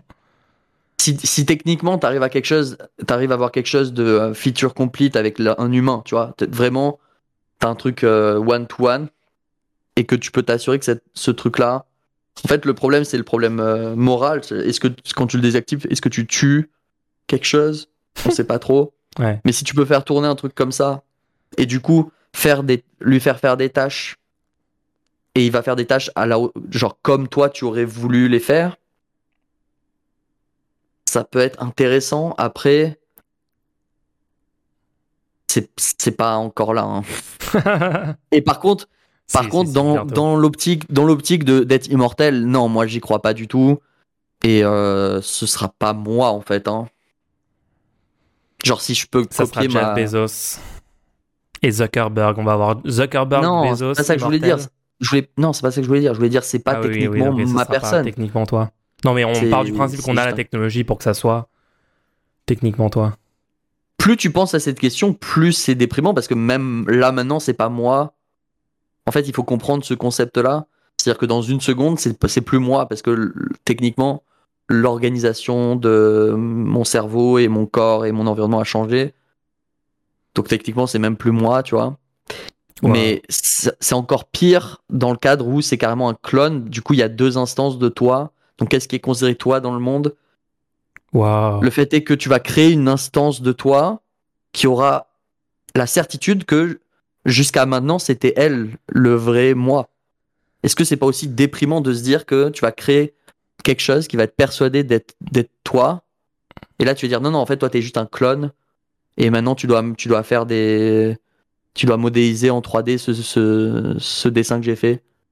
Je suis en train, je suis en train d'avoir la vision d'un débat sur un plateau télé avec deux versions de moi en train de débattre contre Pascal Pro. Est-ce que c'est pas une bonne strat? Genre, tu fais des clones.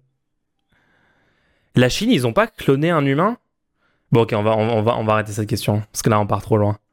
Faut qu'on se recentre un peu, faut qu'on recentre ce podcast sur les, les fondamentaux.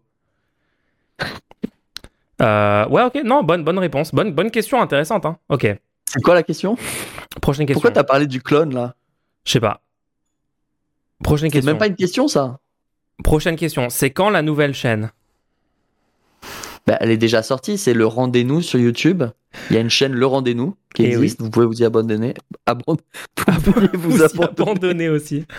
Vous aussi abandonner le podcast. Franchement, moi, je vais pas répondre à cette question. hein. Moi, je pense que c'est toi qui dois. y Moi j'ai répondu. Hein. Je pense que non, mais pour la vraie réponse, je pense que c'est toi qui dois donner une estimation parce que tu as vu. Pour l'instant, il n'y a que toi qui as vu. Non, il y a toi et une autre personne techniquement.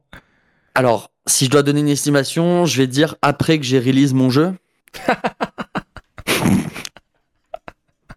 ok. Ouais, je rappelle qu'il y, a un japonais en jeu entre, entre BPT et moi sur qui sortira en premier le projet.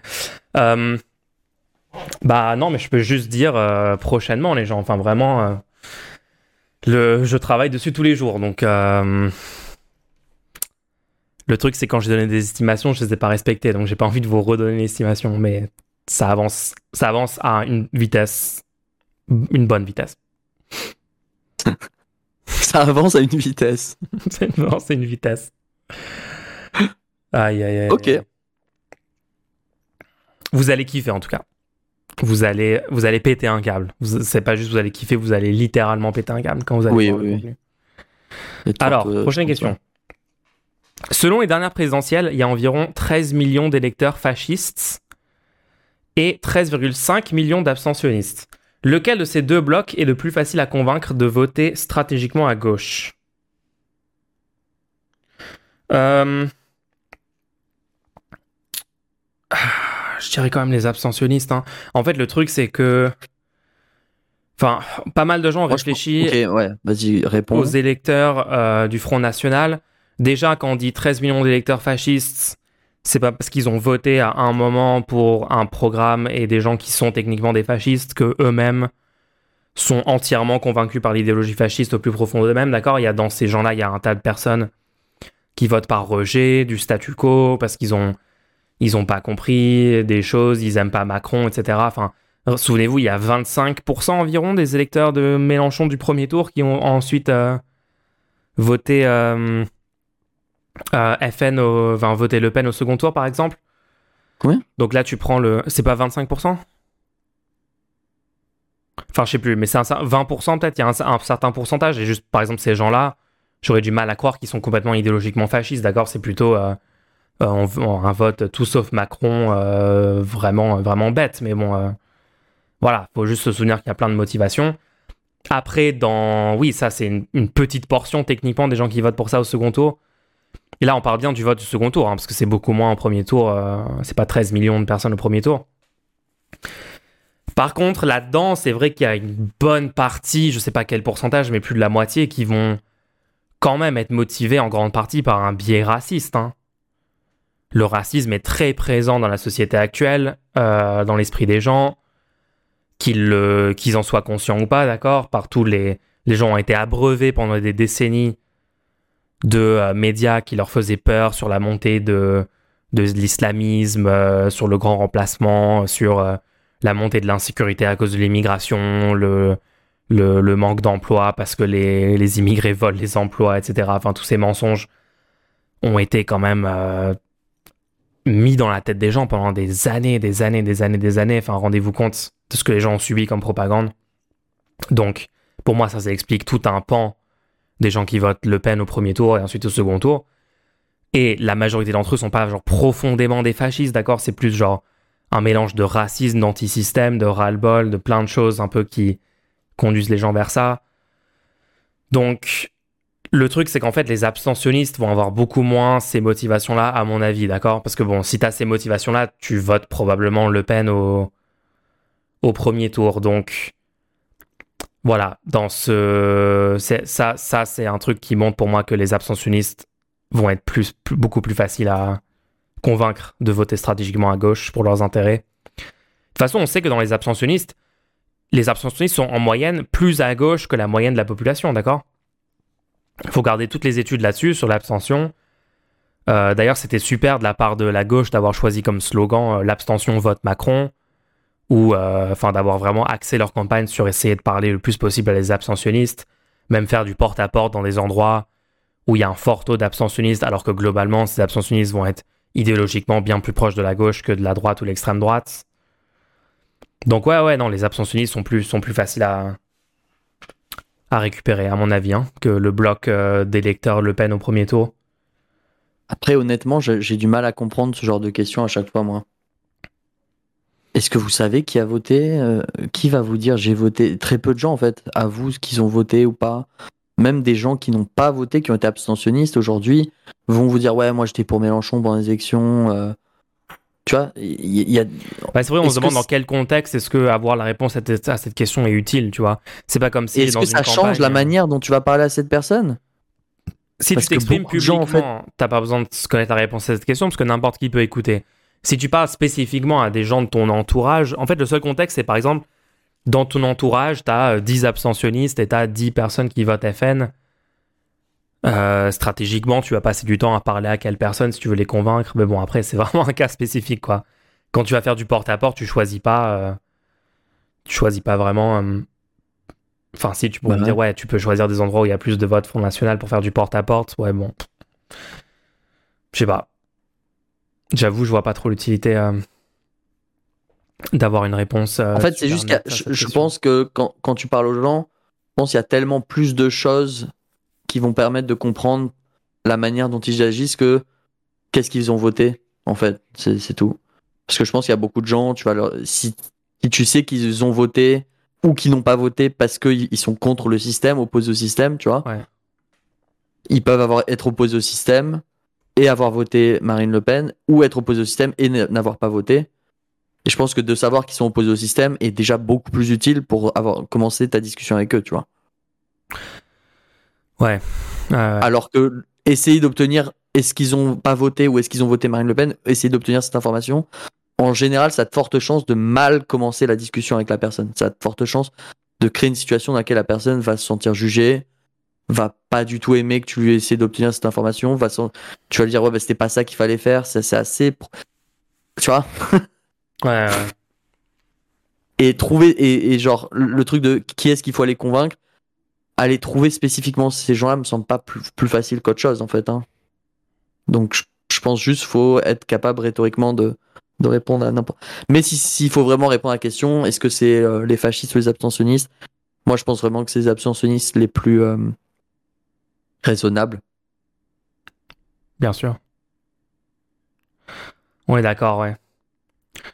Ok, bon. Prochaine question. Est-ce qu'il serait possible de mettre en place sur le Discord, par exemple, un espace ressources qui, qui regroupe des études sérieuses en socio, économie, géopolitique, etc., afin qu'on ait tous rapidement accès à des sources fiables pour débunker les éclatés sur les réseaux? Alors, totalement, ça fait longtemps que les gens demandent ça, et euh, c'est un truc qui est prévu, euh, qui est techniquement déjà en place, mais euh, pas vraiment accessible au grand public encore, mais on a fait un truc qui s'appelle le Neutropédia. c'est un peu en cours de construction, enfin, il y a quelques pages pour l'instant. Le but, c'est vraiment de sortir ça, de faire un site de qualité avec toutes ces sources-là.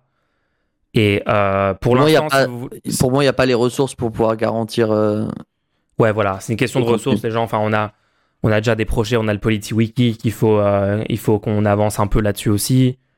et pour ça, on a eu, on a eu du financement, donc c'est pour ça on va mettre la priorité sur les trucs. Bah, on a, on a été payé pour passer du temps dessus. Je pense je le jour. Sur une nouvelle chaîne, je travaille sur ma chaîne Twitch. J'ai déjà tellement de projets en cours. Je pense que le truc à faire, c'est de pas plus s'éparpiller sur des nouveaux projets qui peuvent pas être maintenus vu le niveau de ressources qu'on a. Euh, mais oui, dans le futur, euh, c'est prévu qu'on sorte euh, ce truc-là en libre accès et, qu'on le maintienne et qu'on mette les sources dessus. Après, dès maintenant, si tu veux, dès maintenant, avoir des sources, enfin régulièrement en stream, je monte des études, donc tu les vois à l'écran, tu peux voir. Je mets le lien dans le chat aussi régulièrement des sources que j'utilise. et tu peux aller voir dans les descriptions de certaines vidéos que j'ai faites. des vidéos sur les coopératives, il y a les sources dans le, dans la description, les vidéos sur. Euh, euh, allez voir, si vous voulez, sur ma chaîne euh, YouTube, vous allez dans la playlist vidéos préparées. La plupart des vidéos préparées, elles ont un, elles sont sourcées dans, dans, le, dans la description. Donc vous Pour moi, il y a des. C'est bon? Non. Ouais. Je voulais aussi ajouter. Non, Pour moi, il y a des prérequis. Il y a quand même des prérequis sur est-ce qu'il y a un assez grand public pour contribuer à un, wiki Et donc ça, c'est cool parce qu'on a un cas de figure où il y a un wiki qui existe et il y a quasiment pas de personnes qui contribuent dessus. Donc on sait déjà que la quantité de personnes ou la mise en avant du, wiki n'est pas à niveau. Pas, on n'est pas à un stade où c'est ok, le, le, concept de wiki fonctionne dans cette communauté, tu vois, pour le moment. Ouais, faut faire mieux là-dessus. Mm. Et aussi, on n'est pas à un stade où on peut garantir l'exactitude du contenu qui, qui, sera ajouté au wiki. Sur le, le PolityWiki, il suffit de regarder la source proposée par la personne et c'est instantanément ce qui est sur le PolityWiki. C'est juste des citations de, positions politiques d'influenceurs. Il faut juste vérifier que ça correspond aux, critères euh, de d'ajout sur PolityWiki et c'est bon. Sur un, un, un, concept comme Neutropédia qui serait une, un wiki de d'informations à propos de sujets très controversés. En fait, c'est ça le concept. Hein. Euh, parce que les, les, trucs qui sont pas controversés, t'as pas besoin d'informations pour appuyer tes dires. Sur ce type de contenu-là, euh, il faut quand même pas mal une qualité de contenu ajoutée de, de, très haut niveau et il faut un très long moment pour analyser que la donnée ajoutée n'est pas du bullshit parce qu'il y a tellement d'études bullshit qui sortent euh, et, qui, et, qui, se contredisent avec d'autres et tout. Donc euh, je pense que et la probabilité qu'il y ait une attaque euh, du wiki est, beaucoup plus élevée parce que ça sera des sujets hyper controversés où il suffira à une personne d'arriver et de mettre 18 études hyper hyper limite sur le sujet et après tu dois débattre pendant des heures comme quoi non c'est pas valide ces études là qui ont été proposées que par exemple sur les études trans, il y a 600 études faites sur des groupes Facebook de parents euh, fâchés contre leurs enfants, tu vois. Oh oui, oh oui, je l'ai connais bien celle-là. Et c'est le premier truc que vont faire les, les, les fascistes et tout, c'est arriver sur le wiki et, et, rajouter tout ça. Et après, le problème c'est que euh, si tu les refuses sans prendre le temps de faire la contradiction, tu peux, ils peuvent juste, en fait, ils s'en foutaient de rajouter ces informations. Ils vont juste dire regardez techniquement, j'ai essayé d'ajouter cette euh, étude tout à fait valide et on m'a empêché de la mettre, donc ils sont biaisés euh, pro droit des LGBT, je sais pas quoi. Ouais.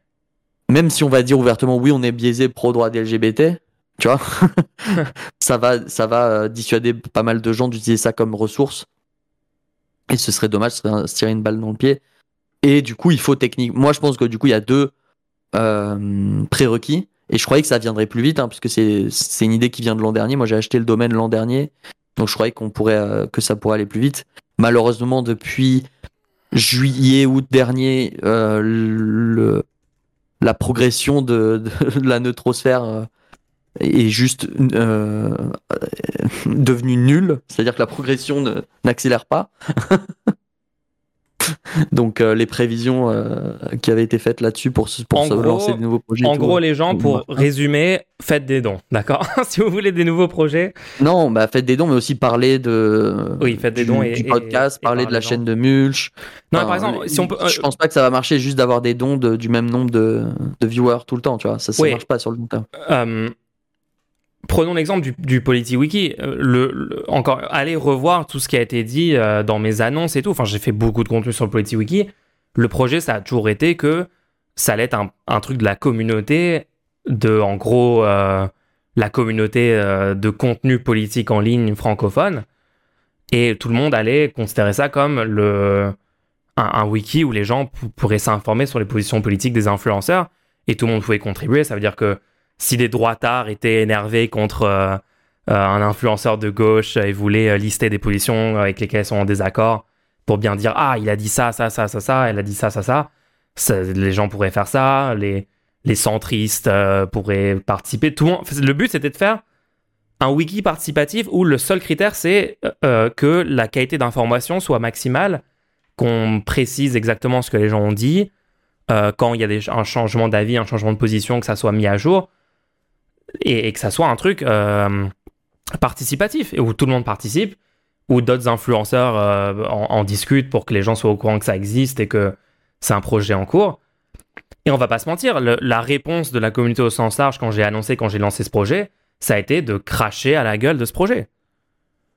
Et sans aucun argument, juste en disant c'est du fichage. Euh, mais je parle aussi d'influenceurs considérés de gauche. Hein. Tous les influenceurs considérés de gauche, à part Tsitsimitl, et peut-être une autre personne ont, été euh, anti ce projet-là. Donc, euh, moi, je fais les efforts que je peux faire, etc. Mais après, je pense que si la réception au sein, au sein de la communauté Internet avait été différente, le, le projet aurait euh, pris de l'ampleur plus rapidement et aurait été de meilleure qualité plus vite, etc., etc.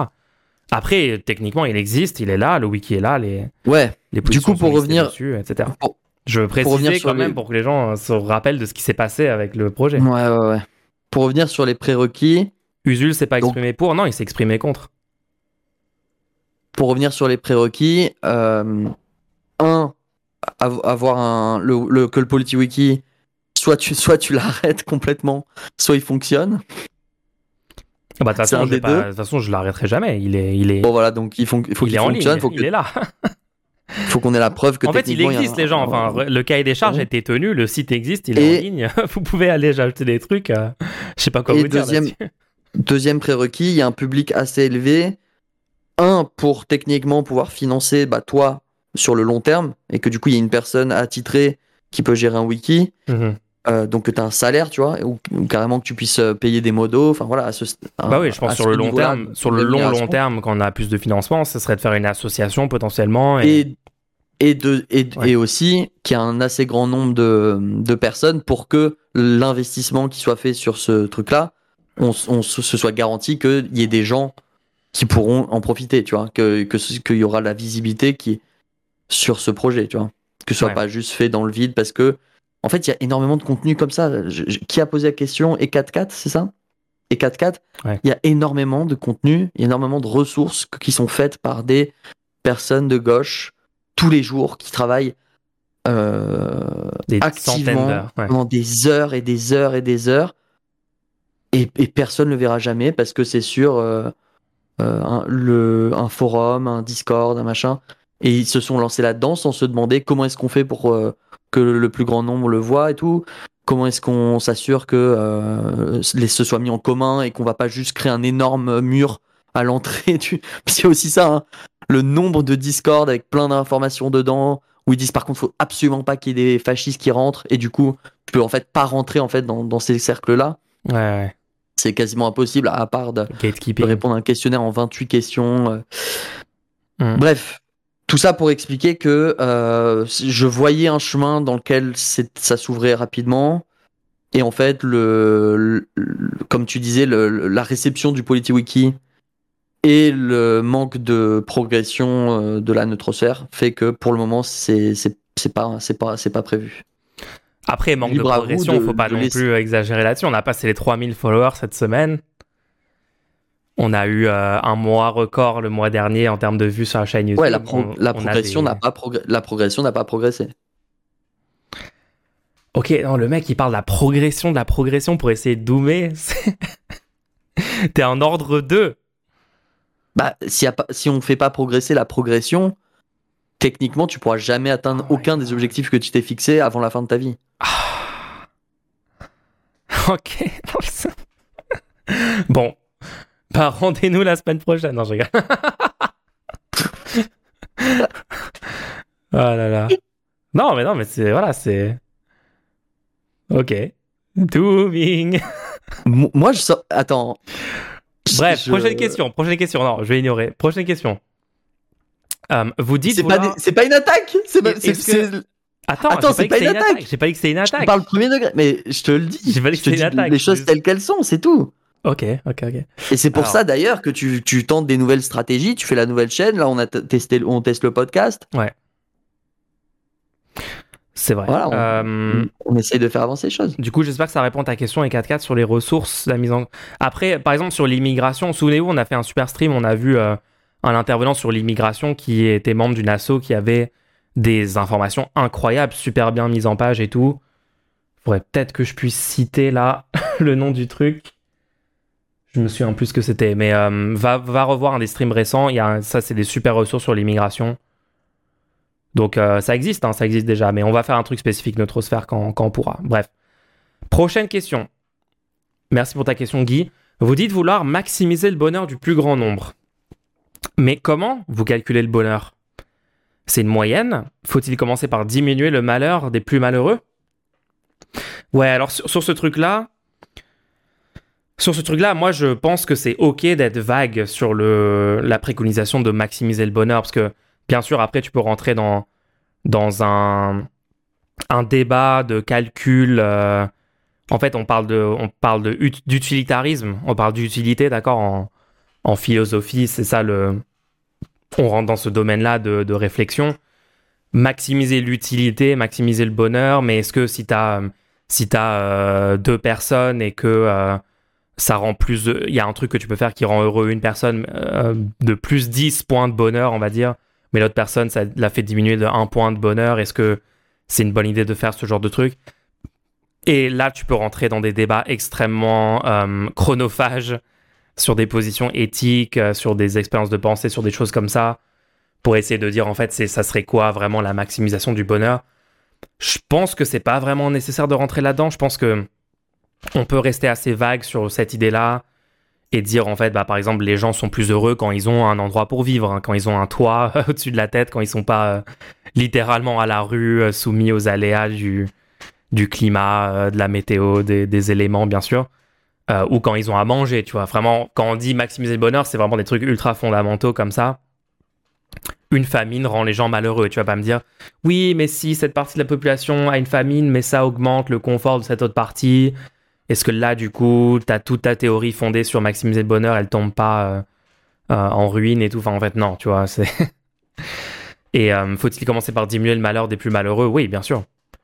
Bien sûr qu'il y a une priorité évidente à, diminuer la souffrance. Euh, donc, genre, mettre fin aux guerres, mettre fin aux famines, mettre fin à la, grande pauvreté, ça devrait être euh, la top priorité dans cette maximisation du bonheur. Je suis d'accord. Et euh, bien fait pour tous, toi, tu m'avais dit à un moment, on a vu cette discussion, je me souviens, hein, sur comment expliciter vraiment philosophiquement ce concept de maximiser le bonheur. Et je pense que la conclusion, c'était bon, on peut juste rester vague. Qu'est-ce que t'en penses? Ouais, ouais. Alors déjà, je pense que c'est euh, une manière de dire quelque chose qui est beaucoup plus compliqué à, appréhender. Euh, c'est quelque chose qu'on comprend assez bien si on n'y réfléchit pas trop en fait. Et quand on y réfléchit et qu'on est, déjà c'est pas quantifiable. Euh, je pense qu'il y a une, une, notion comme quoi si ton bonheur il vient du malheur d'autrui c'est pas comptabilisé dans, dans, ce calcul de base. Ouais. C'est-à-dire qu'on va pas prendre en compte qu'il faut faire souffrir certaines personnes pour rendre d'autres heureux. On va pas considérer que ça, c'est valide dans l'établissement de comment rendre les gens plus heureux. Hmm. Euh, et en partant de là, bah, du coup, euh, tous les, gens qui, qui, disent oui, mais tu peux pas avoir ça comme maxime moral parce que regarde, c'est trop dur de calculer euh, combien de gens sont heureux et pas heureux.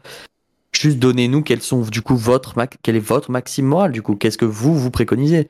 Parce que en fait si vous préconisez pas ça je c'est la je crois que c'est la moins pire des manières de, de, formuler ça en fait. Et que les personnes qui vont essayer de dire euh, qui vont essayer de d'avoir quelque chose de concret sur lequel euh, euh, se, se baser des fois ça tourne un peu au vinaigre hein, parce que des fois ça les pousse à dire non, non, mais c'était logique la manière dont j'avais défini le truc hyper précisément. Et du coup, tu vas dire oui, mais ce cas de figure-là, tu fais quoi?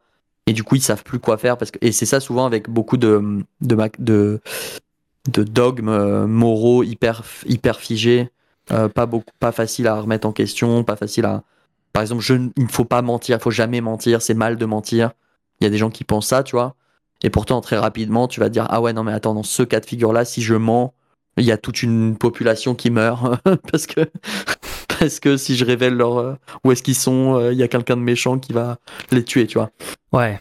Kant, euh, c'était quand même particulier. Hein Donc il y a des trucs comme ça. Moi, il y a, y a, un exemple du, il y a l'exemple du.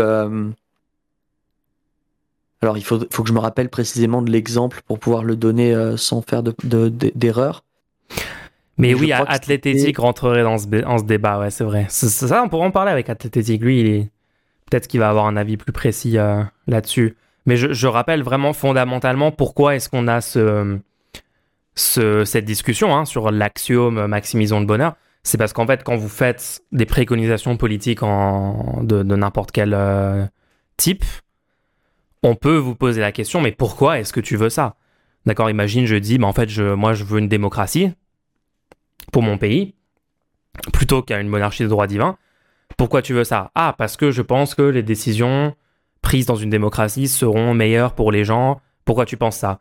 Parce que nanana, et qu'est-ce que t'entends par meilleur par les gens, etc. Au bout d'un moment, on peut te poser en boucle des questions, des questions, des questions pour essayer que que tu justifies pourquoi tu penses, pourquoi tu préconises ce que tu préconises politiquement. Et au bout d'un moment, vous serez obligé de dire euh, parce que ça rend les gens plus heureux, par exemple. Et après, les gens te disent Ah, mais pourquoi c'est bien que les, gens soient heureux? Et là, vous devez vous arrêter au bout d'un moment et vous devez dire Bah, en fait, j'ai posé comme axiome de départ de tout raisonnement éthique le fait que moi, mon but, c'est maximiser le bonheur des gens. Et euh, vous pouvez avoir d'autres euh, axiomes moraux. Hein. Moi, je, je vois pas trop quel autre axiome moral tu peux vraiment avoir dans, dans la politique. Hein. Mais euh, au bout d'un moment, en fait, tu vas devoir juste poser un truc comme vrai en disant moi, mon but, c'est ça, et donc tout ce que je préconise se base sur cette, euh, cet axiome moral-là. Ce que je considère être bien, c'est euh, maximiser le bonheur. Et tu, tu pourras jamais le justifier, tu pourras jamais expliquer aux gens, tu pourras jamais démontrer ou débunker l'axiome, parce que c'est juste un truc qui est posé. Et en fait, tout le monde a, tout le monde a besoin de ça, tout le monde a, Enfin, tout le monde a ça fondamentalement. Et si quelqu'un dit ah non mais moi j'ai moi ça fonctionne pas comme ça mon raisonnement politique et tout vous pouvez juste lui poser en boucle la question. Tenter l'exercice ça peut être marrant. La personne va peut-être plus jamais vous reparler par contre mais peut-être quitter la pièce. Mais euh, si vous posez en boucle la question comme un enfant de 5 ans mais pourquoi mais pourquoi mais pourquoi normalement vous arrivez au bout d'un moment à un truc injustifiable et donc un axiome doit être posé quoi. Voilà juste pour expliquer pourquoi euh, pourquoi nous on parce que nous, en fait, on, dit que notre axiome de départ, c'est ça. Il y a d'autres personnes qui parlent de politique qui ne vont jamais euh, sur ce débat-là de pourquoi ils proposent ce qu'ils proposent et qu'est-ce qui motive fondamentalement euh, toutes leurs préconisations politiques. Mais je pense que c'est bien que les gens soient un minimum euh, au courant que rhétoriquement, au bout d'un moment, il te faut un axiome de départ. Sinon, en fait, sinon, tu peux avoir des débats pendant longtemps avec des gens qui en fait n'ont pas du tout les mêmes objectifs que toi fondamentalement, de maximiser le bonheur de tout le monde, euh, et, avoir une sorte d'incompréhension où la personne... Euh, il y a des gens qui s'en foutent complètement de ça, il y a des gens qui peuvent préconiser des choses horribles, euh, et vous pourriez vous pourrez pas vous entendre avec elle parce que vous n'avez pas du tout les mêmes objectifs fondamentaux politiquement quoi. Mais ça, on peut le mettre en évidence dans une discussion vous pouvez, euh, vous pouvez prouver que la personne ne veut pas maximiser le bonheur et donc bah, que peut-être c'est pas une bonne idée de suivre ce qu'elle préconise. ça peut être une bonne stratégie. Mais ouais, c'est important de, je pense, d'avoir certains, certaines bases dans, dans l'éthique comme ça pour euh, fonder ses arguments sur quelque chose de, sur un point de départ. Ouais, donc euh, en vrai, on n'a pas trop répondu à la question, mais c'est parce qu'on peut pas vraiment. Moi, je veux, répondre sur un point. Ah oui, vas-y, tu vas ajouter un truc, vas-y, attends. Ouais, sur le, concept de calculer le bonheur. En fait, tu pas besoin, pas besoin de calculer le bonheur pour pouvoir, pour vouloir maximiser le bonheur du plus grand nombre. Si par exemple, tu peux montrer qu'une action va faire diminuer le bonheur d'un nombre, euh, juste le fait qu'une une action ou un élément diminue le bonheur de plein de gens et n'augmente pas significativement le bonheur de beaucoup de gens, en fait, juste sans savoir, en fait, au final, quel est le résultat du calcul, ça te permet de condamner selon cette maxime morale euh, des actions ou des, des, concepts, tu vois. Donc, par exemple, de d'interdire l'accès euh, à un magasin à des gens selon leur couleur. Ce concept-là, tous les gens qui vont avoir cette couleur-là vont avoir une vie horrible. Ça va créer euh, une situation dans ta société où il y aura une hiérarchie complètement absurde de, qui mise en place. Et du coup, tu peux juste dire, bah, du coup, qui est heureux dans cette situation? Est-ce que ça rend vraiment les gens heureux? Et si tu dis, bah oui, les racistes, là, ils vont être heureux. Là, tu peux répondre facilement. Tu peux dire, attends, mais ils sont heureux du fait que des gens soient exclus? Mais du coup, c'est complètement absurde d'être heureux pour cette raison-là. Ces gens-là pourraient être heureux sans ce truc-là. Et de l'autre côté, tous ces gens-là, tu leur imposes physiquement quelque chose qui, les, qui va techniquement les rendre rendre leur vie horrible, invivable. Donc en fait, tu peux hmm. très rapidement condamner des actions ou des concepts ou des. Tu vois, genre juste des, des, des, propositions pour la société sans avoir à calculer le bonheur en fait. Hein. Ouais, ouais. Juste, à, juste, juste des fois de poser, la, de demander à l'interlocuteur de lui calculer le bonheur euh, en lui disant mais attends tu crois que juste que les racistes puissent ne pas accueillir dans leur magasin, c'est mieux que le fait que qui que tu sois dans le pays, tu puisses aller dans ce magasin. Et si la personne dit oui publiquement, bah écoute, là, tu peux la, la, condamner parce que c'est du racisme qu'elle vient de ouais, c'est ça. défendre. Non, enfin, bref. Mais après, ouais, juste pour être clair là-dessus, donc nous, on, Ouais, on, dit qu'on ne peut pas calculer, parce que j'ai vu des gens répondre euh, quand on dit euh, il faut maximiser le bonheur, ils disent mais comment tu le calcules euh, Et qui essaient de tourner en ridicule ce truc-là. On sait que c'est pas un truc vraiment calculable. Et en plus, même pour, enfin ouais, c'est en plus pour une personne déjà c'est pas calculable. À l'échelle d'une société, enfin si vous rentrez dans ça, vous verrez direct que niveau complexité, par exemple, je sais pas, imagine tu as un débat sur le mix électrique français. Tu vois, est-ce qu'on fait du nucléaire ou plutôt du renouvelable? Donc on va, on va parler de l'occupation du sol, on va parler de euh, euh, l'efficacité énergétique, on va parler de l'efficacité en ressources matérielles, l'impact de devoir acheter euh, telle ou telle ressource à un pays étranger où il y a des gens qui bossent dans des conditions horribles dans des mines. On va parler de la stabilité long terme et calculer l'impact de tout ça de chaque scénario différent sur le bonheur de chaque personne et essayer de faire en sorte. Non, c'est complètement infaisable parce qu'on est sur des niveaux de complexité. De base, c'est abstrait le bonheur et en plus, après, il y a trop de complexité. Donc voilà. Réponse globale, c'est pour, juste pour avoir un axiome de départ à citer.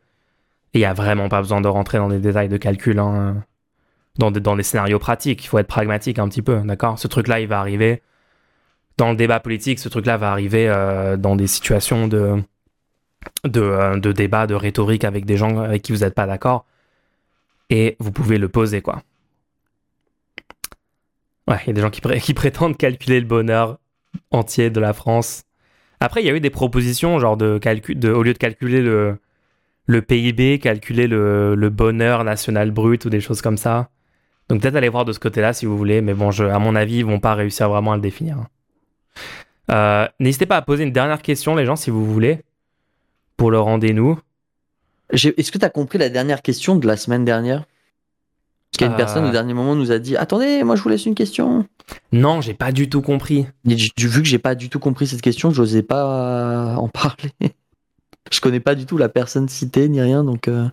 Si Sarah Soldman, c'est un, c'est une, c'est une militante euh, de droite, euh, une sorte de libérale, méritocratie, euh, cringe. Sarah Salman a fait une vidéo tuto sur votre asso, mais je n'y crois pas trop. Les dons pour votre association de découpage de droit tardé est-il réductible d'impôts? Ouais, on va, on va s'épargner l'effort mental d'essayer de déchiffrer ce que tu as voulu dire par cette question. Mais j'ai vraiment pas. N'hésitez pas à poser des questions qui ont un sens. en tout cas, merci pour ton don. On va dire que c'est juste un don, d'accord? On va dire que c'est pas une question, c'est juste un. Je pense c'est mieux. Un don, euh, la personne voulait défiscaliser, euh, je sais pas. Sinon, euh, ouais. Il est pas mal ton, ton petit manteau. Ah, t'as kiffé la doudoune? C'est pas mal. On est d'accord. De tout ce que j'ai testé, les couleurs claires, elles m'allaient vraiment beaucoup mieux que les couleurs français. ouais, puis vert, français. vert, vert cacadois, c'est pas mal comme couleur de toute façon. C'était pour, pour différencier un peu avec la couleur vert pomme du canapé, tu vois. pour qu'il y ait différentes teintes de vert et pas que du, que du vert pomme. Non, non, c'est une belle couleur et tout. En plus, elle était trop pas chère par rapport aux autres. Euh, bon, voilà, bah, bah écoutez, les gens, on se donne rendez-vous la semaine prochaine, tout le monde. Allez, à la prochaine. Salut, salut.